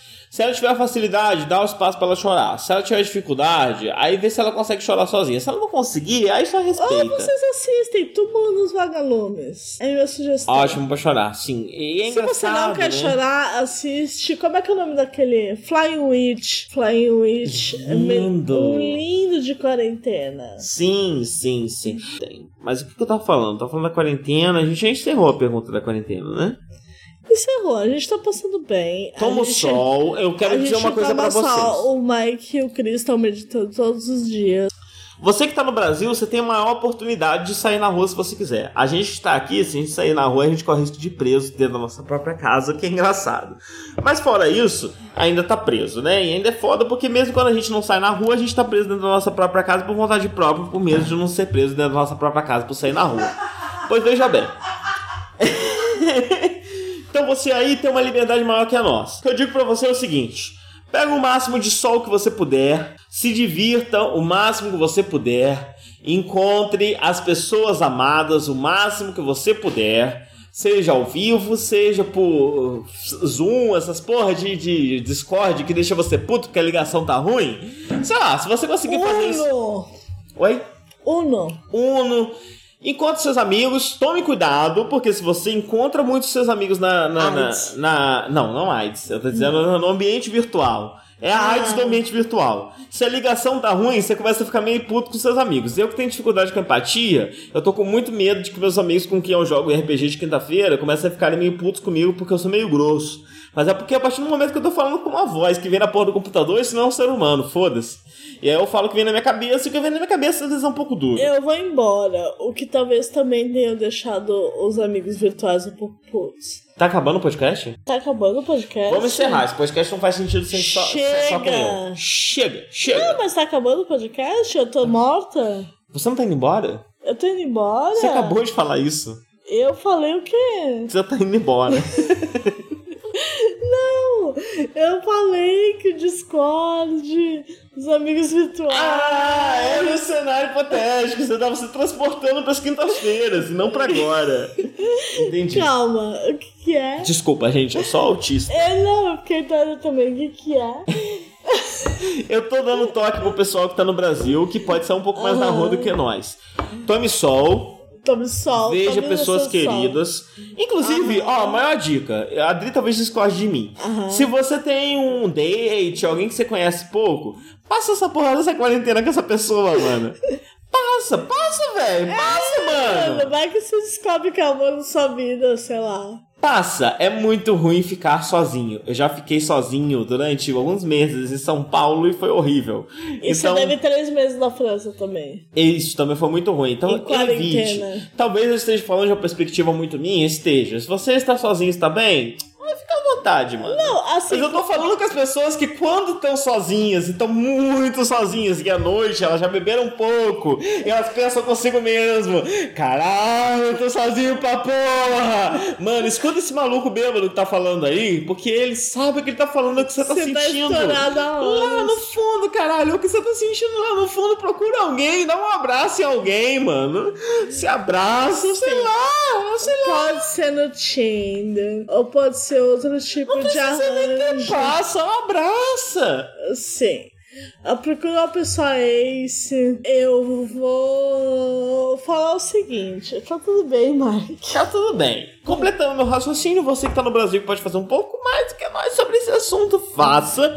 E aí, a última Esse dica. assunto qual? Ó, tá tocando o meu CBD das 20. Eu vou passar porque tá acabando. Eu acho que eu Vai consigo sobreviver. passar! Eu acho que eu consigo sobreviver. Se eu começar a me sobrecarregar, eu tomo. O que a gente tá fazendo na queda de braço?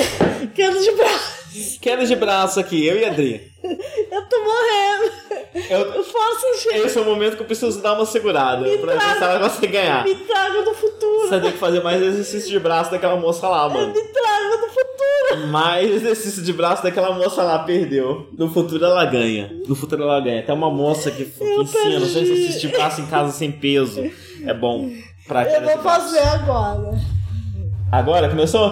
Tô Como é fazendo que é? ideia. Level up, level up, level up, level up, level up, level up, level up, level up, level up, level up. Ajudar, ajudar, segue. O que, que a gente Ajudar, tá ajudar, segue. falando? Eu antes tô de- dando a dica pro brasileiro que tá em quarentena. Ah, sim, por favor, continue. Pegue luz solar, abrace seus amigos, se der. Se não der, também abraço, mas por favor, não fure a quarentena. A gente tem um amigo que tá furando a quarentena, a gente tá fingindo que não tá vendo. Ele tá furando a quarentena? Ele tá, de vez em quando ele tá com a namorada, de vez em quando ele tá na casa dos pais. o que Ai, você é acha? foda, tem um pessoal assim também, é. Tem É, gente. Tem gente que eu é. sigo no Instagram que é assim. É, eles estão furando a quarentena por amor. Eu entendo. Mora junto essa porra. Lama. Então mora Mora junto. junto, vai morar com essa pessoa da quarentena. Eu vou contar um negócio: qualquer pessoa que você escolheu é melhor que seus pais. Faça isso. Sim, seus pais são péssimos. Você não ia escolher namorar nenhum deles se você tivesse oportunidade. Você pode amá-los, mas você vai precisar de um tempo distante pra entender isso. Amar, tudo bem, mas namorar, você não ia namorar. É, é, E é isso, essa é a dica pra quarentena. A gente tá bem. Tem acesso à malha Legal. verde, veja os Legal. passarinhos, Legal. se der pra sua a janela gente verde. tá ótimo, não se preocupe conosco. Se não der, Se eu não sei o preocupe que, que você com pode seus fazer, porque a gente amigos. tá bem, sério, confia na nós, confia a em gente nós. tá ótimo. A gente não tinha como tá melhor. Tudo a que gente deu muita sorte. A gente tem cigano na nossa vida. A gente tem magia, a gente tem macumba, a gente tem a lua, a gente tem orixá. O que você imaginar de, de extranatural, a gente tem. E tudo que tá nos faltando. ajudando. E tudo que é extranatural está a nosso favor. O que a gente está faltando é nossos amigos estarem bem. Os nossos amigos em geral estão mal. Os nossos amigos em geral estão infelizes. Nossos amigos em geral estão sofrendo com a quarentena. A gente quer que vocês estejam bem, a gente quer que vocês estejam felizes, a gente quer que vocês estejam o mais satisfeitos possível. Isso vale pros ouvintes também. Estejam felizes. Claro, a gente quer que os ouvintes estejam bem, a gente quer que os ouvintes estejam felizes. Se vocês precisarem da nossa ajuda para sobreviver em qualquer nível, sobrevivam, peçam pra gente. Mas peçam diretamente, a gente é ruim pra ouvir dicas, a gente é ruim pra ouvir sugestões. Então peçam diretamente, sejam mais diretos que vocês puderem. O que vocês puderem fazer pela gente, a gente vai aceitar. O que a gente puder pra fazer por vocês, a gente vai fazer com o maior carinho possível. E- é, esse relacionamento foi construído em cima de uma relação podcaster ouvinte. Então acho que são. Eu e você? Eu e você, sim. A gente Ah, não sim. existiria. Sim. Eu não estaria aqui se não fosse podcast. E vocês Sim. podem contar com a gente. Manda, manda um. Sim, uma- um contem com a pedido de ajuda gente, aí. vocês podem contar com a gente da forma que a gente puder ajudar. E o que vocês quiserem de mim, enquanto especialista em letras, whatever, eu posso ajudar. Enquanto historiador, eu posso ajudar. Enquanto editor, eu posso ajudar. Enquanto nada disso, eu sou só uma pessoa que dá opiniões, eu posso ajudar. Eu acho que essa é a Cadê hora. de lixo? Passou? Passou? Hoje não, acho que não. Não sei. Não, Não? prestei atenção. E o que, que é, cara? Tá tão É o tocando Charlie Brown. Não, lá fora. Tem alguma coisa lá fora? Não tem um Bem, caminhão? Eu acho que esse é o melhor momento pra gente encerrar esse podcast, Um porque a gente tá num beijo. período muito grande que eu vou precisar da sua supervisa- supervisão, mesmo sóbria, e talvez fique grande demais pra você Compreendo. conseguir aguentar. Então vamos encerrar. Um beijo pra todos nós. Um beijo, gente. Vamos tentar fazer um outro aí com live, Joe, em breve, nessa quarentena ainda. Beijo, gente. Responderam todas as perguntas, mandem mais. É... Curioscat. Ponto... Não, ponto. Não sei. Procura no Google Curioscat na- Drunk Report. Curioscat Drunk Report. Você vai achar Ah, nós. clica aqui que eu acho. Acho que é ponto ME, eu sei lá qual que é o ME. ponto do, do Curioscat. Mas faz isso, manda pergunta pra nós, que aí em breve a gente vai tentar gravar com live, Ju. então você aí que tem tesão no live, Ju, manda pergunta que ele vai responder em Que primeira isso é tão pessoa. comum. Manda pergunta em primeira pessoa. Eu acho que é porque as pessoas que têm tesão na gente fica, fica tímido. Essas pessoas, manda DM. Não, mas tem uma maior tesão no live, Ju. Tem essa, tem essa questão. Você tá triste? É curioscat.me. Não, eu não tô triste. É curioscat.me Manda pergunta. E aí a gente responde com live, Ju, aqui. Beleza? Vamos encerrar? barra drunk de bêbado em inglês report. Isso.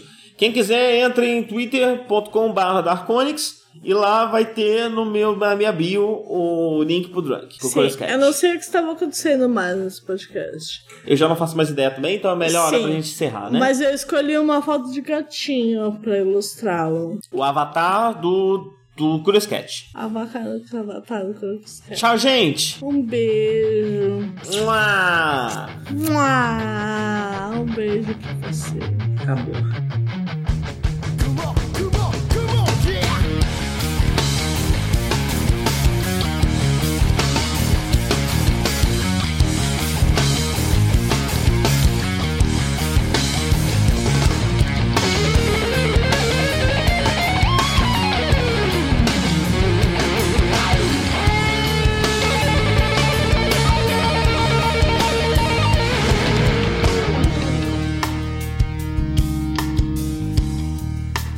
Charlie Brown Jr.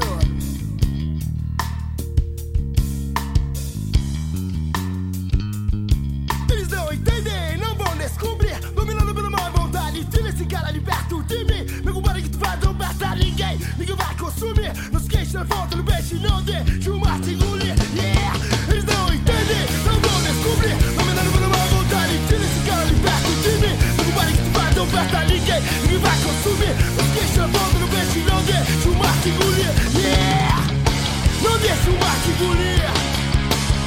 Não deixe o mar te engolir. Não deixa o mar te engolir Não deixa o mar te engolir Oh!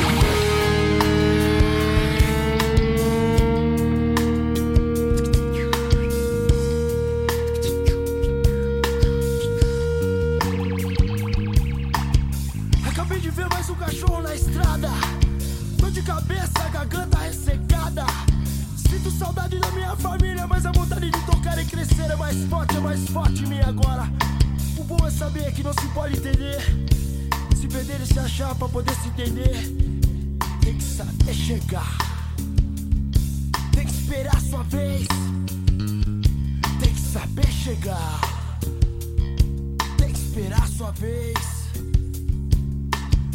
não deixe o mar te engolir. Não deixe o mar te engolir. Não deixe o mar te engolir. Não deixe o mar te engolir. Não deixe o mar te engolir. Não deixe o mar te engolir. Não deixe o mar te engolir. Não deixe o mar te engolir. Se você busca alguma razão, também eu tenho a solução. Mas o que eu posso garantir é que nada se constrói parado, irmão. Yeah. Do what you want, yeah. Do what you want, yeah. Eu também não tenho a solução.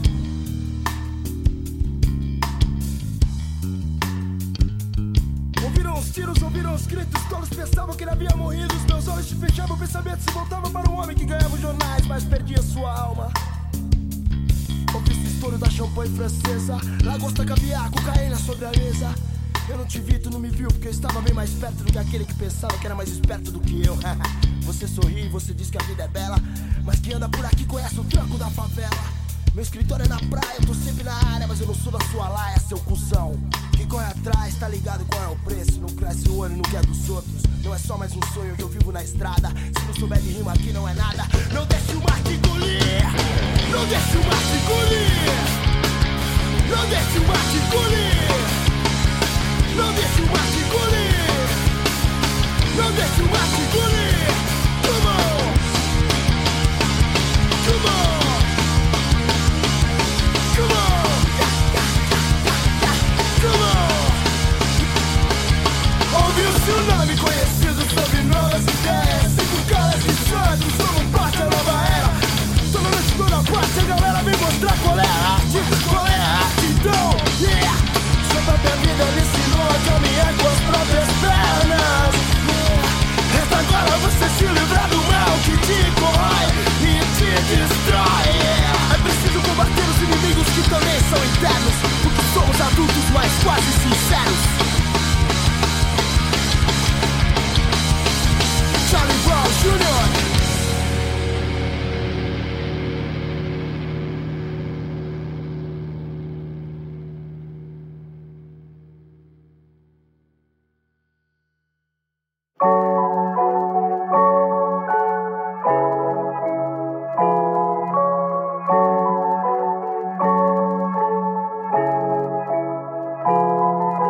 Drunk Report 4, gravado em 25 de abril de 2020 e editado em 7 de maio de 2020. Participantes: Darkonix e LiveDeal, The Nord Project e www.jquest.com.br.